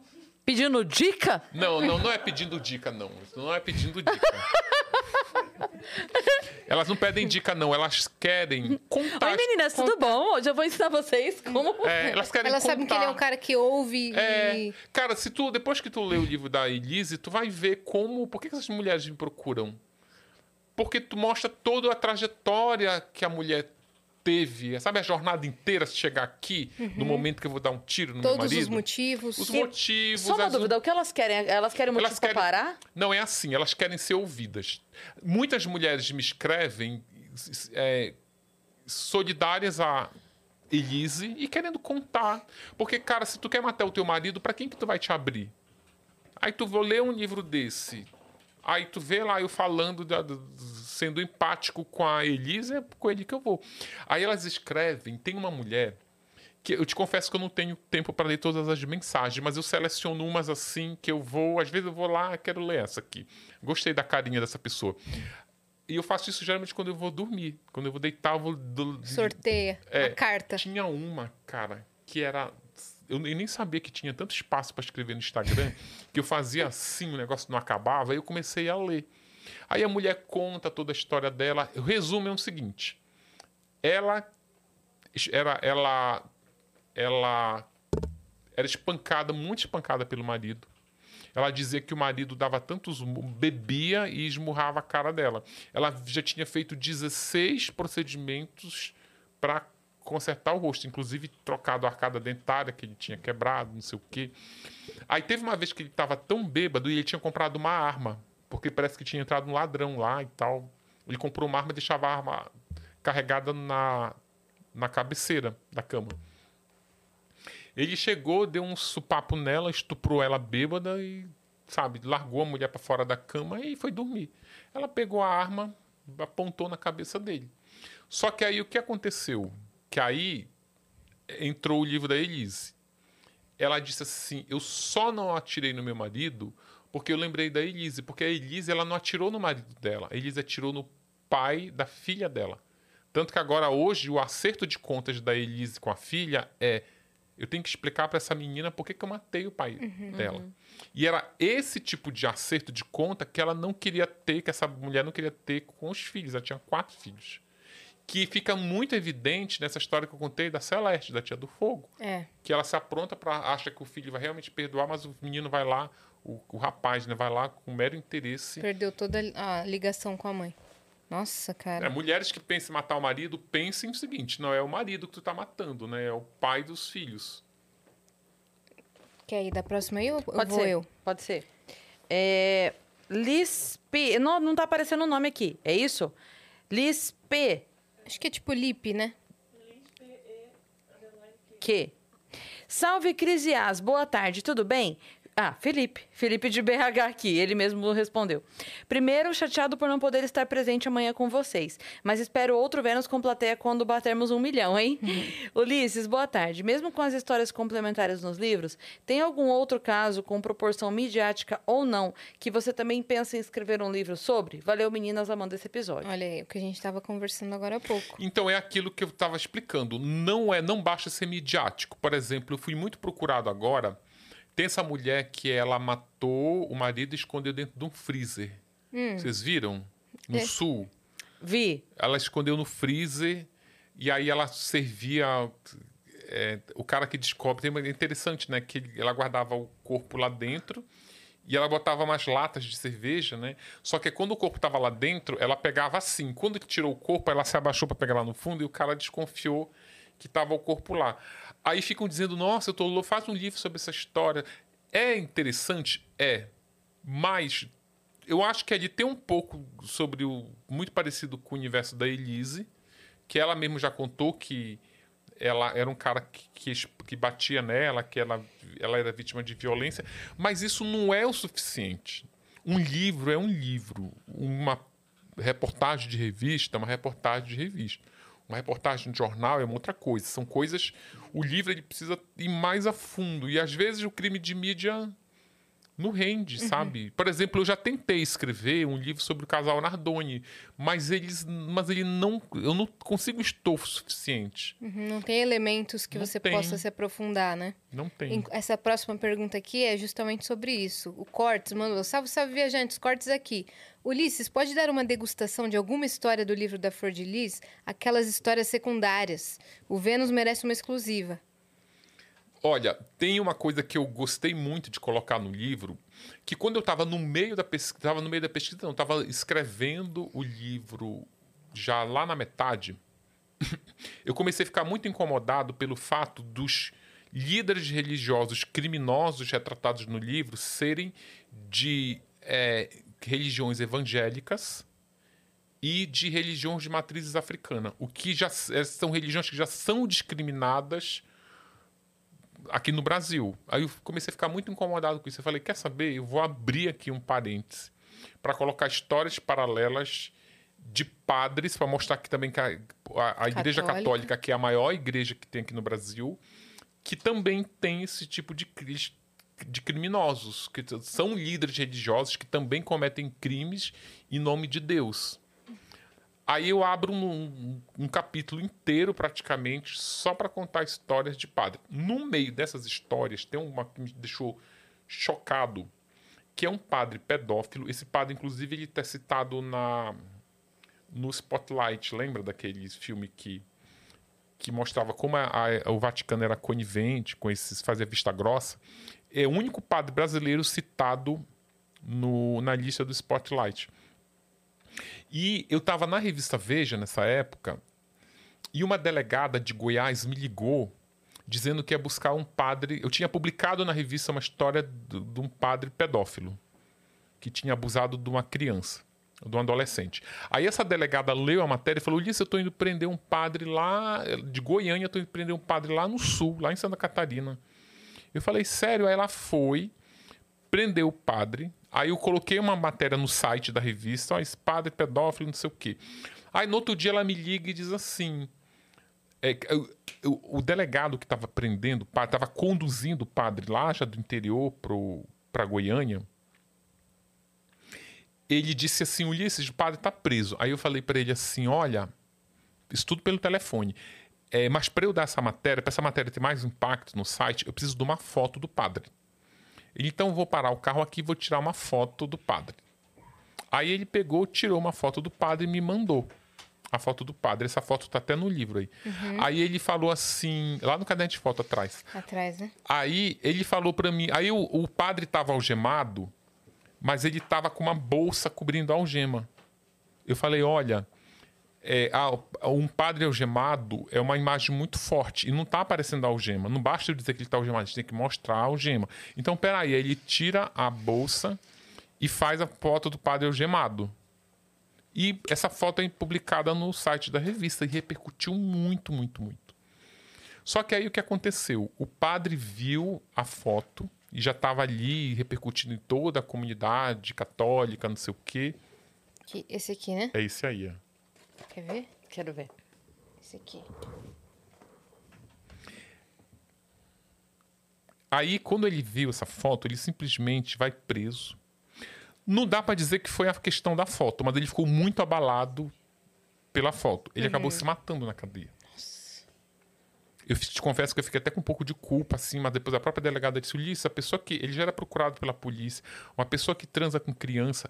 Aí, É. essa história ficou marcada na minha cabeça. Quando eu fui fazer o livro da Flor de Lis, eu fui me aprofundar na história desse padre. Eu me achei, eu me achei na obrigação de entender por que, que esse padre se matou. Tu sabe, fui atrás das vítimas, familiares, não sei o quê. Cara, esse padre, ele tinha seguinte modus operandi. Ele ia para comunidades bem distantes. Pensa naquele interior de Minas, aquela cidadezinha, para a zona rural daquele município. E lá ele montava uma capelinha e montava uma escolinha para ensinar a- a o filho dos agricultores a ler. Que ele ainda dizia para os agricultores assim: vocês são analfabetos, vocês não podem deixar seus filhos serem analfabetos. Vamos alfabetizar suas criancinhas para eles não serem, terem mais oportunidades que vocês. Só que ele fazia isso para estuprar as crianças. Então, o que, que ele fazia? Ele diz- tinha uma salinha ali com 16 crianças. Os pais iam buscar no final do dia, quando saíam da roça, e ele dizia assim: não, o fulaninho precisa de aula de reforço. Ele vai dormir aqui, aí amanhã você pega, era para estuprar. Aí, quando ele era descoberto, ele mudava de. a- a- Cidade. às vezes até iam denunciar ele na, na arquidiocese, na, na, na entidade que administrava essas comunidades, ele, é- ele já era transferido, porque a igreja preferia, não queria o escândalo, né? Então vai agora para um lugar mais distante. E lá ele repetia essa história da escolinha. Eu lembro que tem uma história lá que ele dava banho, no, na hora do recreio ele levava as criancinhas para para dar banho e escolhia sempre uma, olha, esse aqui vai precisar de aula de reforço. Os pais deixavam por ingenuidade. O que, que tem de mais chocante nessa história? Que isso ainda, ainda é, ainda é pouco perto do que esse padre fazia.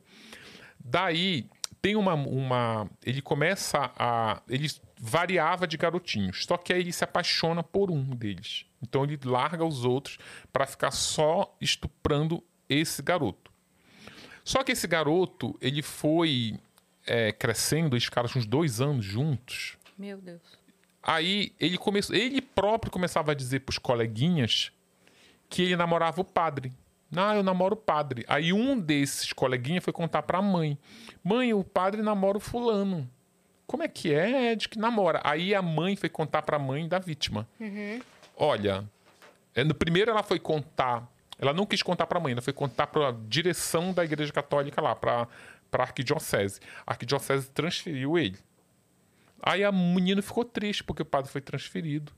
Aí teve uma uma quermesse lá na nova igreja onde esse padre estava. A mãe da vítima e a vítima foram encontrar o padre lá. Porque o menino tava triste que não viu o Até pai. então a gente não sabia, tava lá. Aí a mãe, a mulher que denunciou, foi lá, viu o padre, a mãe e a vítima, que tinha 14 anos, sentado na mesma mesa.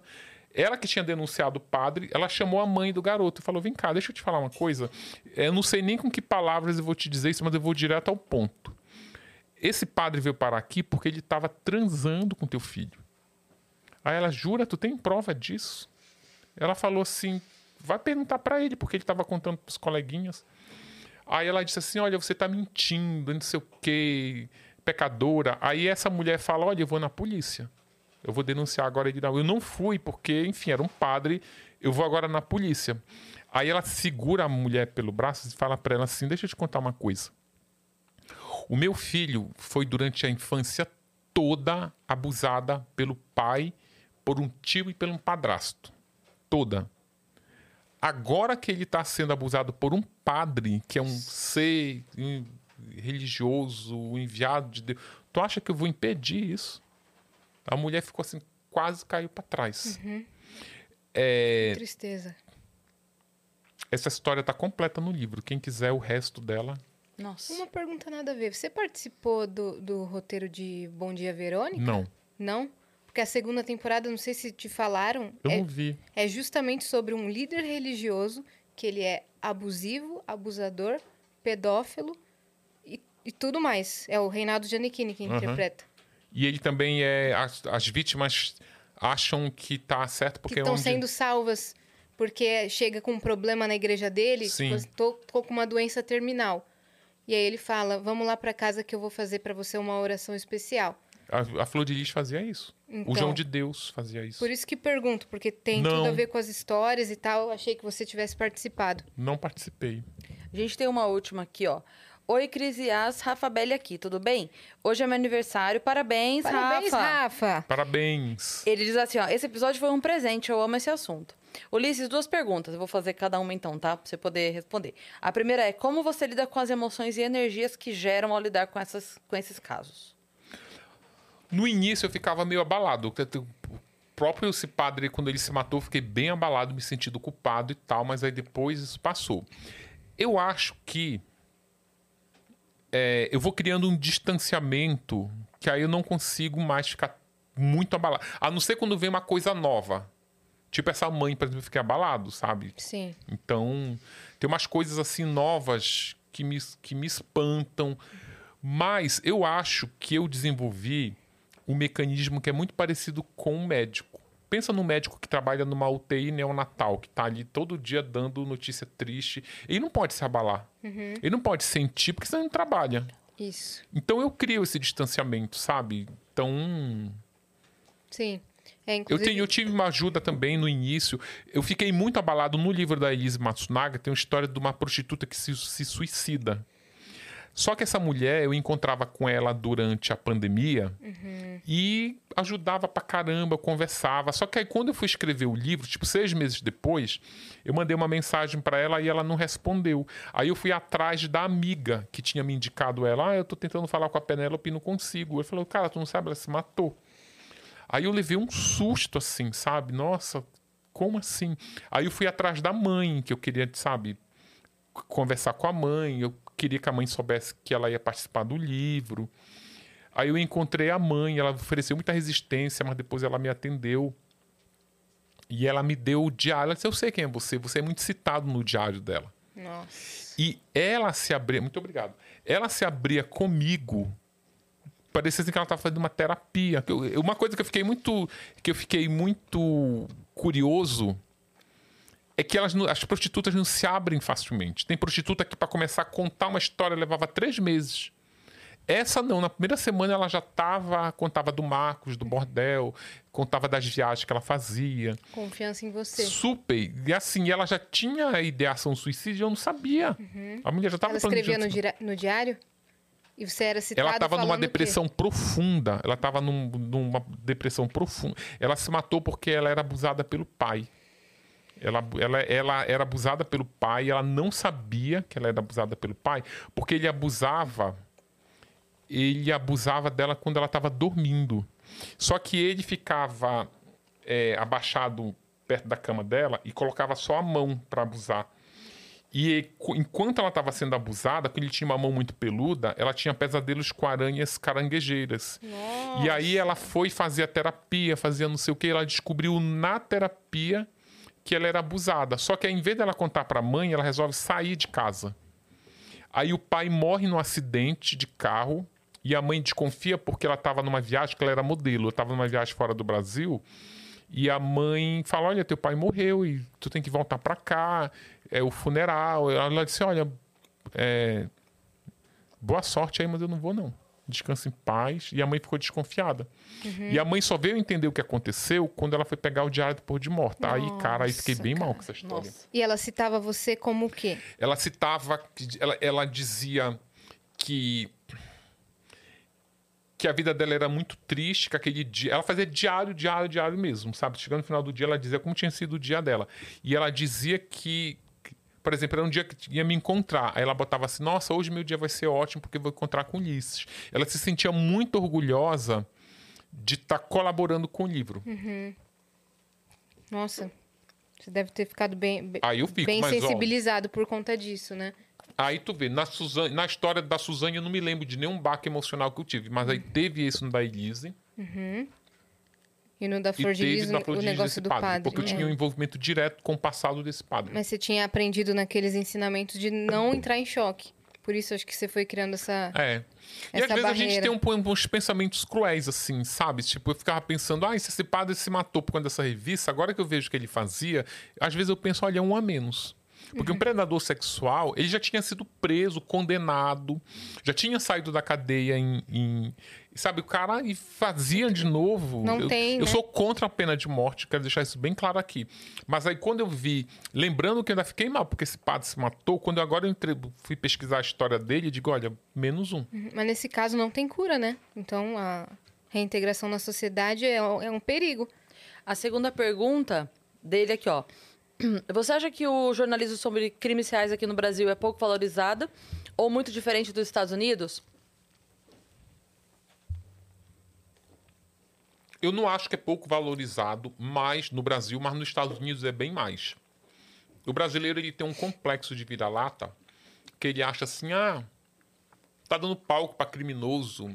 Ah, eu vou gastar dinheiro com o livro de Suzane que matou os pais. Mas aí passa um Demer na Netflix, é o cara a coisa mais assistida. É, então. Então ele consome os criminosos de fora. Ele se sente à vontade de consumir os criminosos, Ted Bundy. Consome, mas é quando chega por daqui, eles ficam cheios de dedos. Tipo, não, vamos. A gente tem que consumir. As pessoas não sabem consumir livros de crimes reais. Essa ideia de que tá dando palco para criminoso é a coisa mais equivocada que eu já vi no mundo.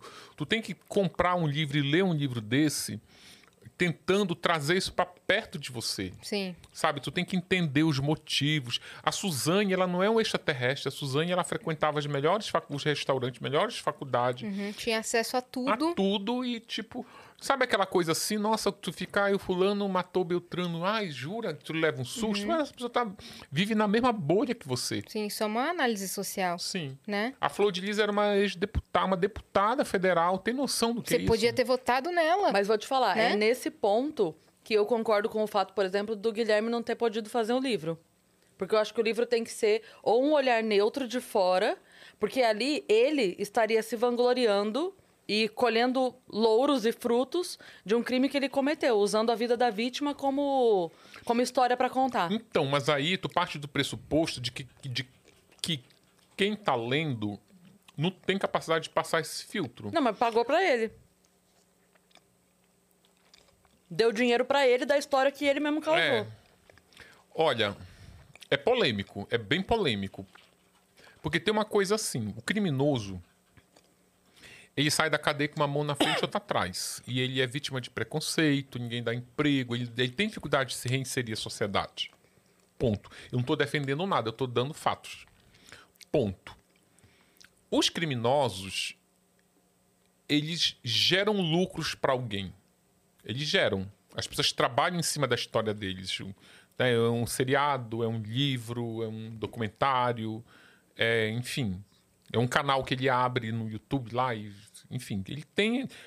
As pessoas estão ganhando em cima dele. A pergunta polêmica é que eu não vou responder. Aí ele não merece ganhar em cima da história se os outros estão ganhando, da história dele? Mas aí eu vou responder a sua pergunta polêmica com o comentário que estava rolando aqui agora há pouco. Você falou assim, que se tivessem lido o que de fato aconteceu, não teriam dois filmes. Então, pelo que de fato aconteceu, ele não tem que publicar nada, porque não existe a versão dele, existe o fato. Não existe a versão dele sobre o que aconteceu. Não, é assim. É diferente. O que é versão pra mim? No caso da Suzane. Matar os pais da Suzane. Se eles não fossem réus confessos e a Suzane dissesse quem matou foi ele e ele dissesse quem matou foi ela, nós temos duas versões. Aí vale dois filmes. Porque eles estão se culpando ali. Mas isso não existe, porque eles são réus confessos. O que tem de versão ali, o que eu acho muito pequeno é. Ele me convenceu a matar. Não, ela que me convenceu a matar. Desculpa. Vocês são três assassinos e cada um tem uma participação muito clara no crime. Tu é executora e tu é mandante. Ponto. Não tem. É, é muito fraco essa coisa. Da, porque não é o convencimento que faz alguém matar alguém. Então, é, eu, eu, eu, eu sustento isso. Essa tese de, de, de quem convenceu quem é muito pequeno. Porque tá, a materialidade do crime é concreta. O Mas Daniel do outro pegou... também é exato também o que aconteceu. De qual? Do Guilherme e da Paula. Ah, sim, sim. É exato também. Também se Sim, sabe o que aconteceu sim. ali. Então também essa, essa pequena dúvida de qualquer motivo que ele possa alegar que tenha tido ou não é muito pequeno também para dar a ele. Quer dizer, agora também ninguém vai dar mais nada É, pra não, ele. que Então, mas tu sabe que uma coisa que. Aí, olha, aí a gente vai bater nessa questão. Já, já aproveitar que alguém comparou do Brasil e dos Estados Unidos, é o seguinte. Nos Estados Unidos, os livros escritos pelos criminosos são sucesso de vendas. E eles estão fazendo um negócio lá que começou a fazer aqui no Brasil. Começou, vocês olham na, na, na Netflix, tem um seriado é um documentário. Ele não tem nenhuma cena de atores. É tudo os próprios personagens. Chama Amanda Knox. Amanda Knox é uma americana que foi fazer um intercâmbio na Itália. Lá ela se envolveu no crime e foi acusada de ter matado a colega de quarto dela. O seriado, quando abre, já é ela. que Eu, eu, eu achava até que era uma atriz, porque, sabe, era uma mulher bonita, toda maquiada, toda produzida, num fundo, assim, num cenário. Ela diz assim: olha, eu fui. Não, não com essas palavras, que eu não lembro agora como ela diz, mas ela fala assim: olha. é, eu sou Amanda Knox, não sei o quê. Ela resume um pouquinho da história dela. Eu fui julgada e condenada pelo que eu sou e não pelo que eu fiz. Porque o que acontece com aqueles crimes que viram novela, que aí tu é, investiga a vida dela e descobre que ela fazia trisal, descobre que ela gostava de transar com homem negro porque o negro tem um pênis grande. Aí eles começam a criminalizar ela com essas características como se isso fosse crime. Só que é- só tem a versão dela. Não tem ali, sabe? E mostra, inclusive, quando vem gente de fora falando, tem, parece um jornalista que cobriu o caso, que aí fala, ah, você descobriu isso dela, mas isso é verdade? Ela fala, olha, eu não sei se é verdade. Como é que você publicou isso? Ah, é porque era isso que os leitores queriam ler. Ou seja, coisas que, inclusive, favorecem ela, quando demonizaram ela para essas questões sexuais. E é um sucesso, gente. Se for fazer isso com o Guilherme de Pado aqui, vê, as pessoas vão chincalhar. Mas aí isso lá eles assistem. A Elise Matsunaga, o documentário dela na Netflix, também é ela. Você vai dar sua versão pro caso e tá claro que é a sua versão? Tá. Tá claro. Pensa o seguinte, olha, num tribunal de júri, tu tem a defesa e a acusação. Inclusive ali é tudo paritário. A- a- a- a- o tempo que um tem, o outro tem, tem. Tu consome os dois. Só que por que que tu vai, mesmo que ele seja um réu confesso, por que que tu vai tirar o tempo de um? Porque poderia ser, ah, tu já confessou, não precisa nem tu vir aqui te defender, mas por que que tu tem? Porque tu tem que manter a paridade. Eu preciso, tu precisa saber o que o criminoso fez. Se tu precisa saber o que o criminoso fez num tribunal, se tu vê um seriado na Netflix lá americana fazendo sucesso, que é um criminoso falando, tu vê um Demer da vida em que o cara cometia uns crimes horrendos, mas tu olha o seriado, tu fica morrendo de pena dele, porque tu vê todo o passado dele, que a mãe nunca pegou no colo, que o pai que ensinou ele a, a, Dissecar. a dissecar os animais, tu te comove. E por que quando vem um Guilherme de Pádua, esse direito dele é negado? Talvez- Eu, eu vou te falar, eu acho, inclusive, que tem lan- quer lançar. Eu, é, eu acho que tem muito a ver, inclusive, com essa liberdade de expressão. O que é liberdade de expressão? Liberdade de expressão é que eu tenho um microfone para falar, que ao vivo eu falo o que eu quiser. Não tá aqui esse microfone ligado ao vivo, eu falo o que eu quiser. Mas eu sou responsável pelo que eu tô falando. Se eu cometer um crime aqui, eu sou, eu sou punido por esse crime. Isso, para mim, é liberdade de expressão. Sim. Agora, o Guilherme de Pádua, quer dizer que as pessoas têm direito a fazer um documentário sobre ele, negando o direito dele de se manifestar. Tem. É porque é- é- aquilo ali é, é privado. Eu, no meu seriado eu boto o que eu quiser, se eu não quiser eu não ponho, beleza. Mas tu não pode impedir ele que tenha o dele, que ele vá lá, abra um canal no YouTube conte que ele fez, que ele publique um livro. O que tu pode fazer é tá esse livro lá e diz assim, olha, esse livro é uma versão dele, tu lê se quiser. Do jeito que eles proíbem, fica parecendo que as pessoas estão obrigando as outras pessoas a lerem. Não, lê se quiser. É, talvez a diferença desse crime para outros crimes seja o fato de que continuaram agindo, né? Continuaram É. espizinhando, continuaram as fotos das meninas, indo atrás das pessoas que trabalharam com ela, botando a menina no curso do melhor amigo da Dani. Essas coisas todas É. que. é- é a, a fala da Glória, inclusive, é uma coisa que me pega muito no seriado, que ela fala assim: não param de matar a minha filha. Então, O eu que acho tem, que. o que acho- tem de mais. Ah, desculpa. Não, não, eu só ia falar que isso que você tinha falado lá que quando a pessoa tá presa, que fala assim, ó, primeiro você lida com o que você fez, assume o que você fez e me diz como você se sente sobre isso, pra gente começar a conversar. E eu sinto que neles não tem isso. Sabe? Não tem essa esse tipo assim, nossa, de fato me arrependo, de fato é um porque continua espizinhando, principalmente ela, continua espizinhando, continua fazendo coisa meio que pra provocar, botando o nome da menina da, sabe, umas coisas que não Olha, em relação a esse caso, eu acho o seguinte: ele é um caso muito peculiar. Porque, primeiro, que era uma novela numa, numa época em que a novela era o principal produto que o brasileiro consumia quando se falava em entretenimento. Sim.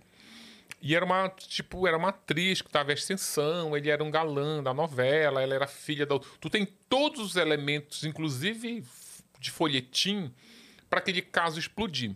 Quando o caso ele explode com elementos de folhetim, tu tem um vilão, tu tem a mocinha e tu coloca esse nessa caixinha, tu coloca esse na caixinha e acabou.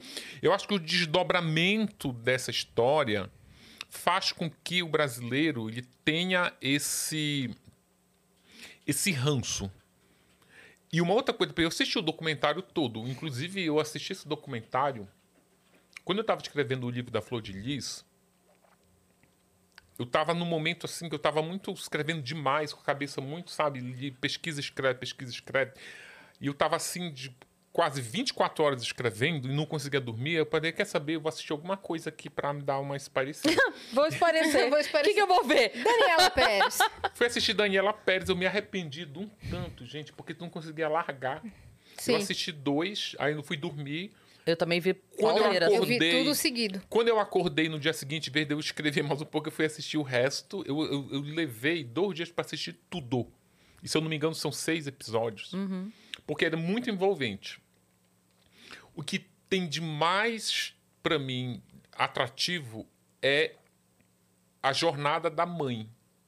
Como essa mulher parou a vida dela Sim. em função dessa tragédia.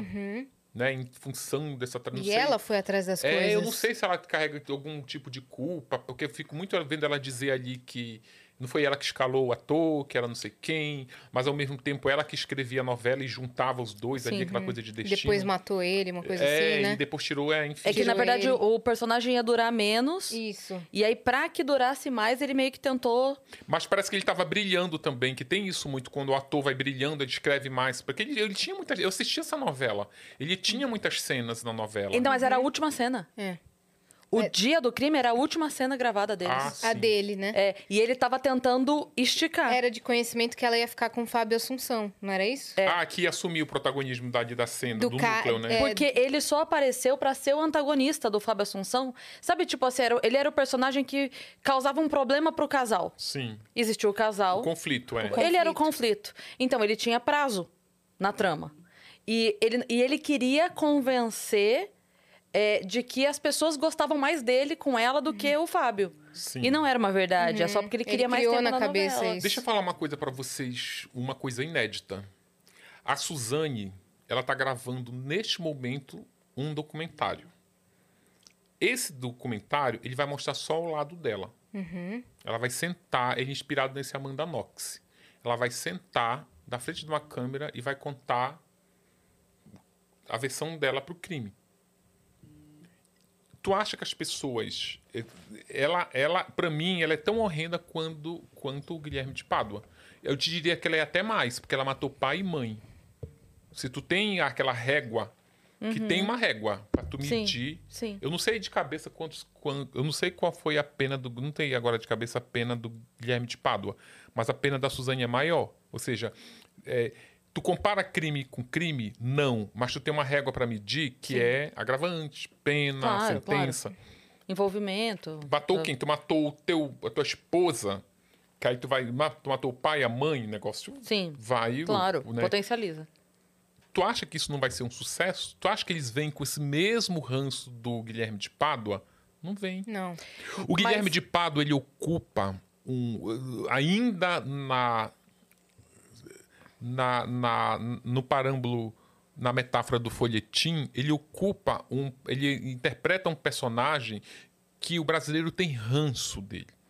Ele tem ranço pelo desdobramento do crime. Ele tem ranço por conta dessa história dele virar pastor evangélico. Ele tem ranço dele ficar se comportando como se ele fosse uma pessoa inocente. Ele tem ranço pelo deboche que ele faz com a mãe Uhum. da vítima. Tem- então ele tá nesse personagem de ranço. A Suzane, E ela tem um tá... agravante. Que é- tem um agravante ainda, que é o fato de que a Suzane, desde o primeiro momento, foi muito rápido que se soube que era ela, e muito rápido, ok, ela é criminosa.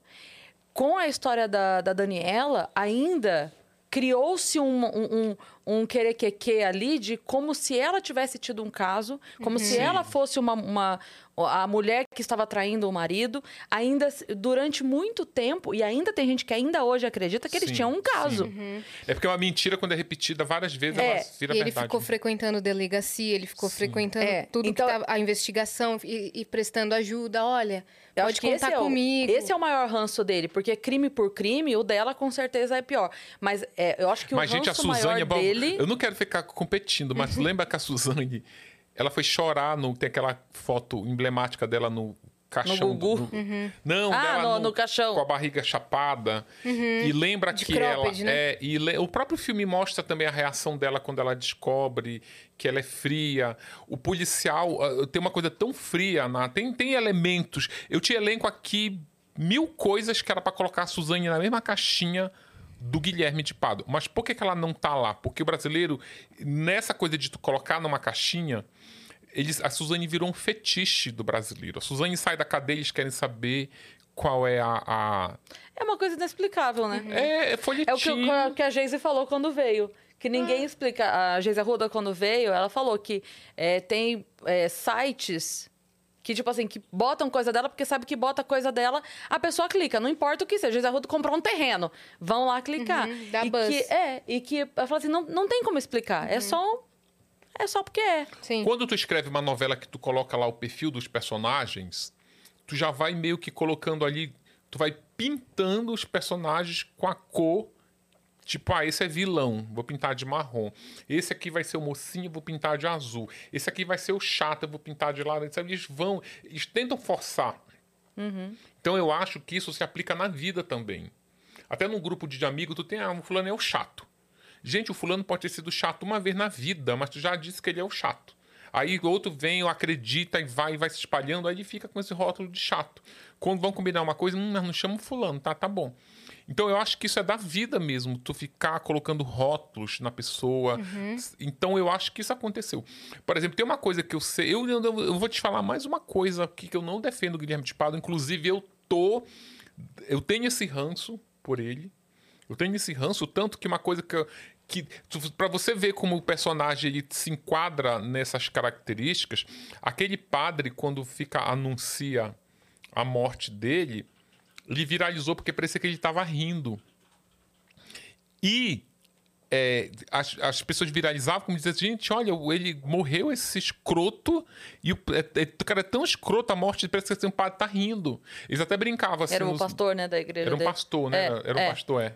Era um falar pastor, disso. isso, desculpa, É. não era um padre, era um pastor. É, não, só, é, não importa. É. ele- É só porque era da igreja lá, né? É. Ele fala aqui. Então, olha, até nisso, quando o cara morre, ele vai nesse.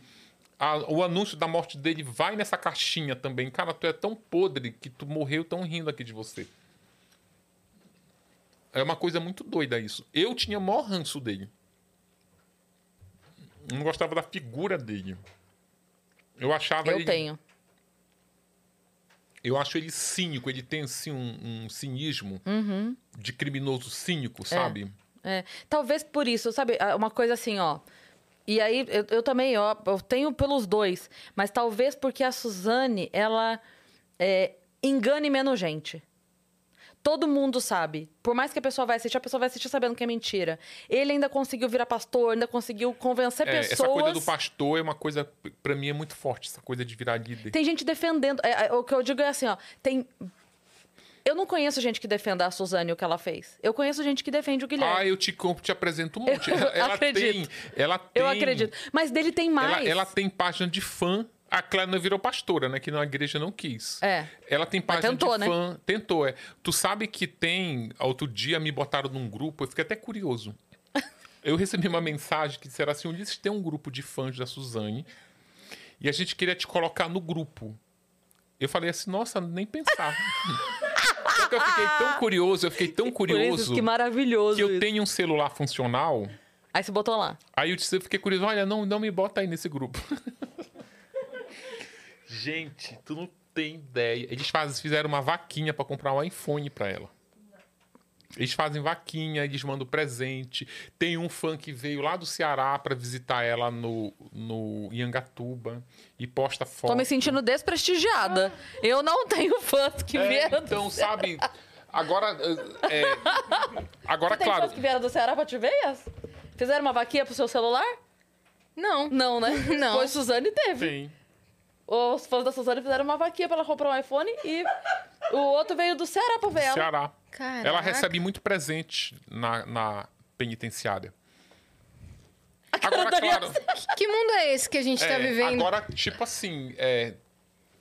Por isso, sabe que eu não escreveria um livro. Isso responde muito esse livro do Guilherme de Pádua, porque um livro do Guilherme de Pádua para fazer sucesso, para ser o diferente, ele teria que ir de encontro a esse esse ranço que as pessoas têm. E teria que mostrar a versão da, da, da, Paula Tomás. Mas ele não se torna um, um personagem interessante mercadologicamente, eu falando do mercado editorial, porque se eu tenho ranço dele, como é que o leitor não vai ter?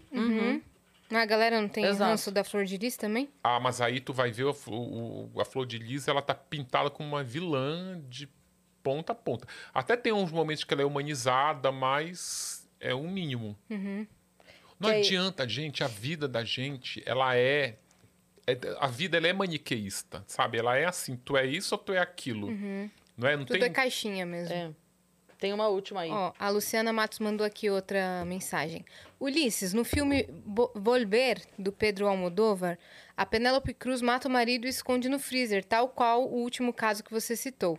É um filme de 2006. Você chegou a ver na prisão casos de mulheres que se inspiraram em filmes ou novelas na hora de matar ou lidar com o corpo? Um beijo, mal posso esperar para ler o livro da, Flor, da Flor de Lis. Beijos e as trabalhando de casa para não perder o episódio. Beijo, Lu. Ela é Beijo, lá Lu. da Nova Zelândia, ela mora lá. Então acho Beijo. que ela tá num horário aí. Obrigado pela audiência.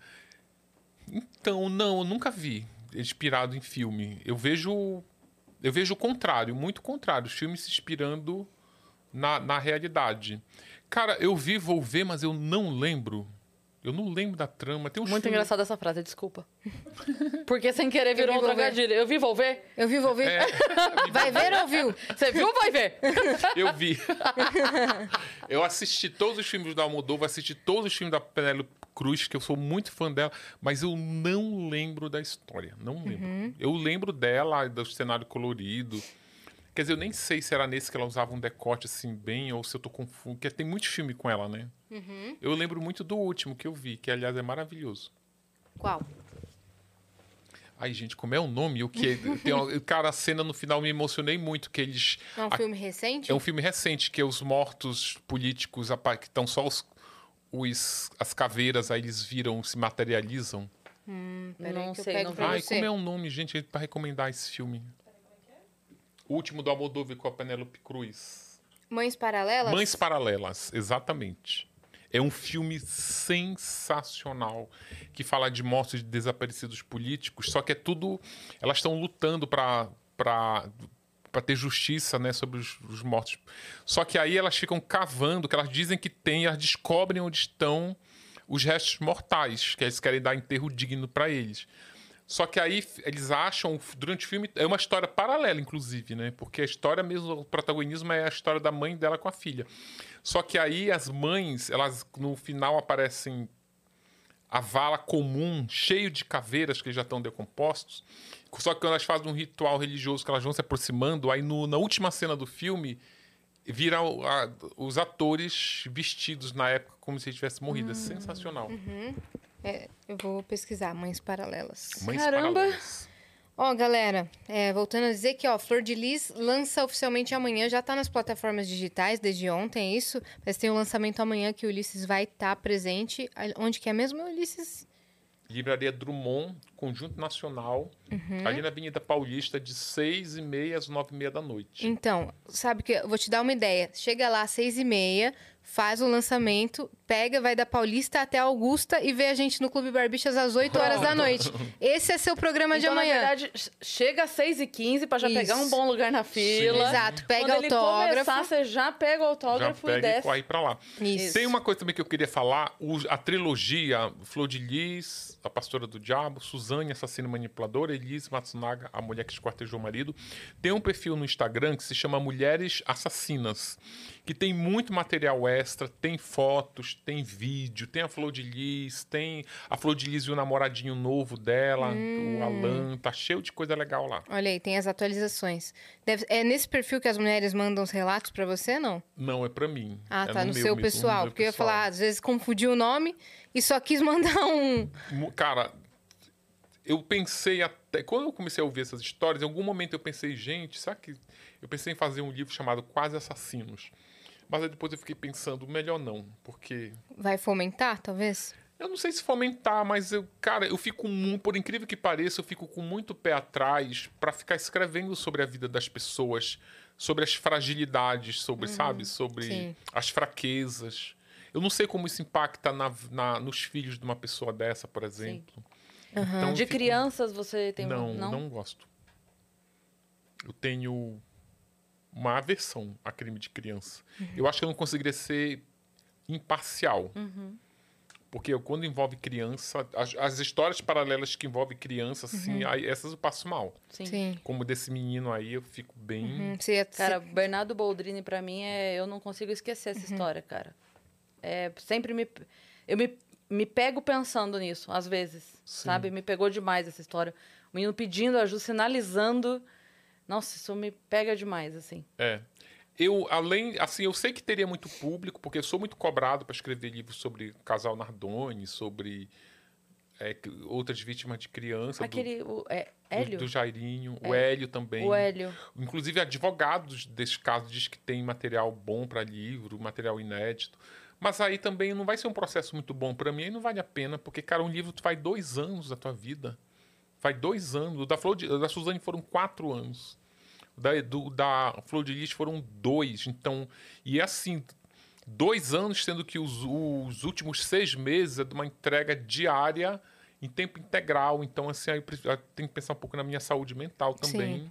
Sim, de não querer fazer o que não me deixa muita vontade. sim. Porque- Por exemplo, criança, o casal Nardoni. Como que eu vou fazer um livro sobre o casal Nardoni sem que a mãe da menina seja machucada? Porque eu imagino que só estar revivendo isso, ela já causa dor. Igual a da, da, da Daniela Pérez. Com Como fazer um livro sem levar mais dor para a Impossível. mãe? Uhum. Tem como, Impossível. gente. E não vale a pena. Então os próximos aí serão muito bem escolhidos e analisados. Sim, Boa. sim. E você quer deixar o seu perfil pessoal também pra galera seguir?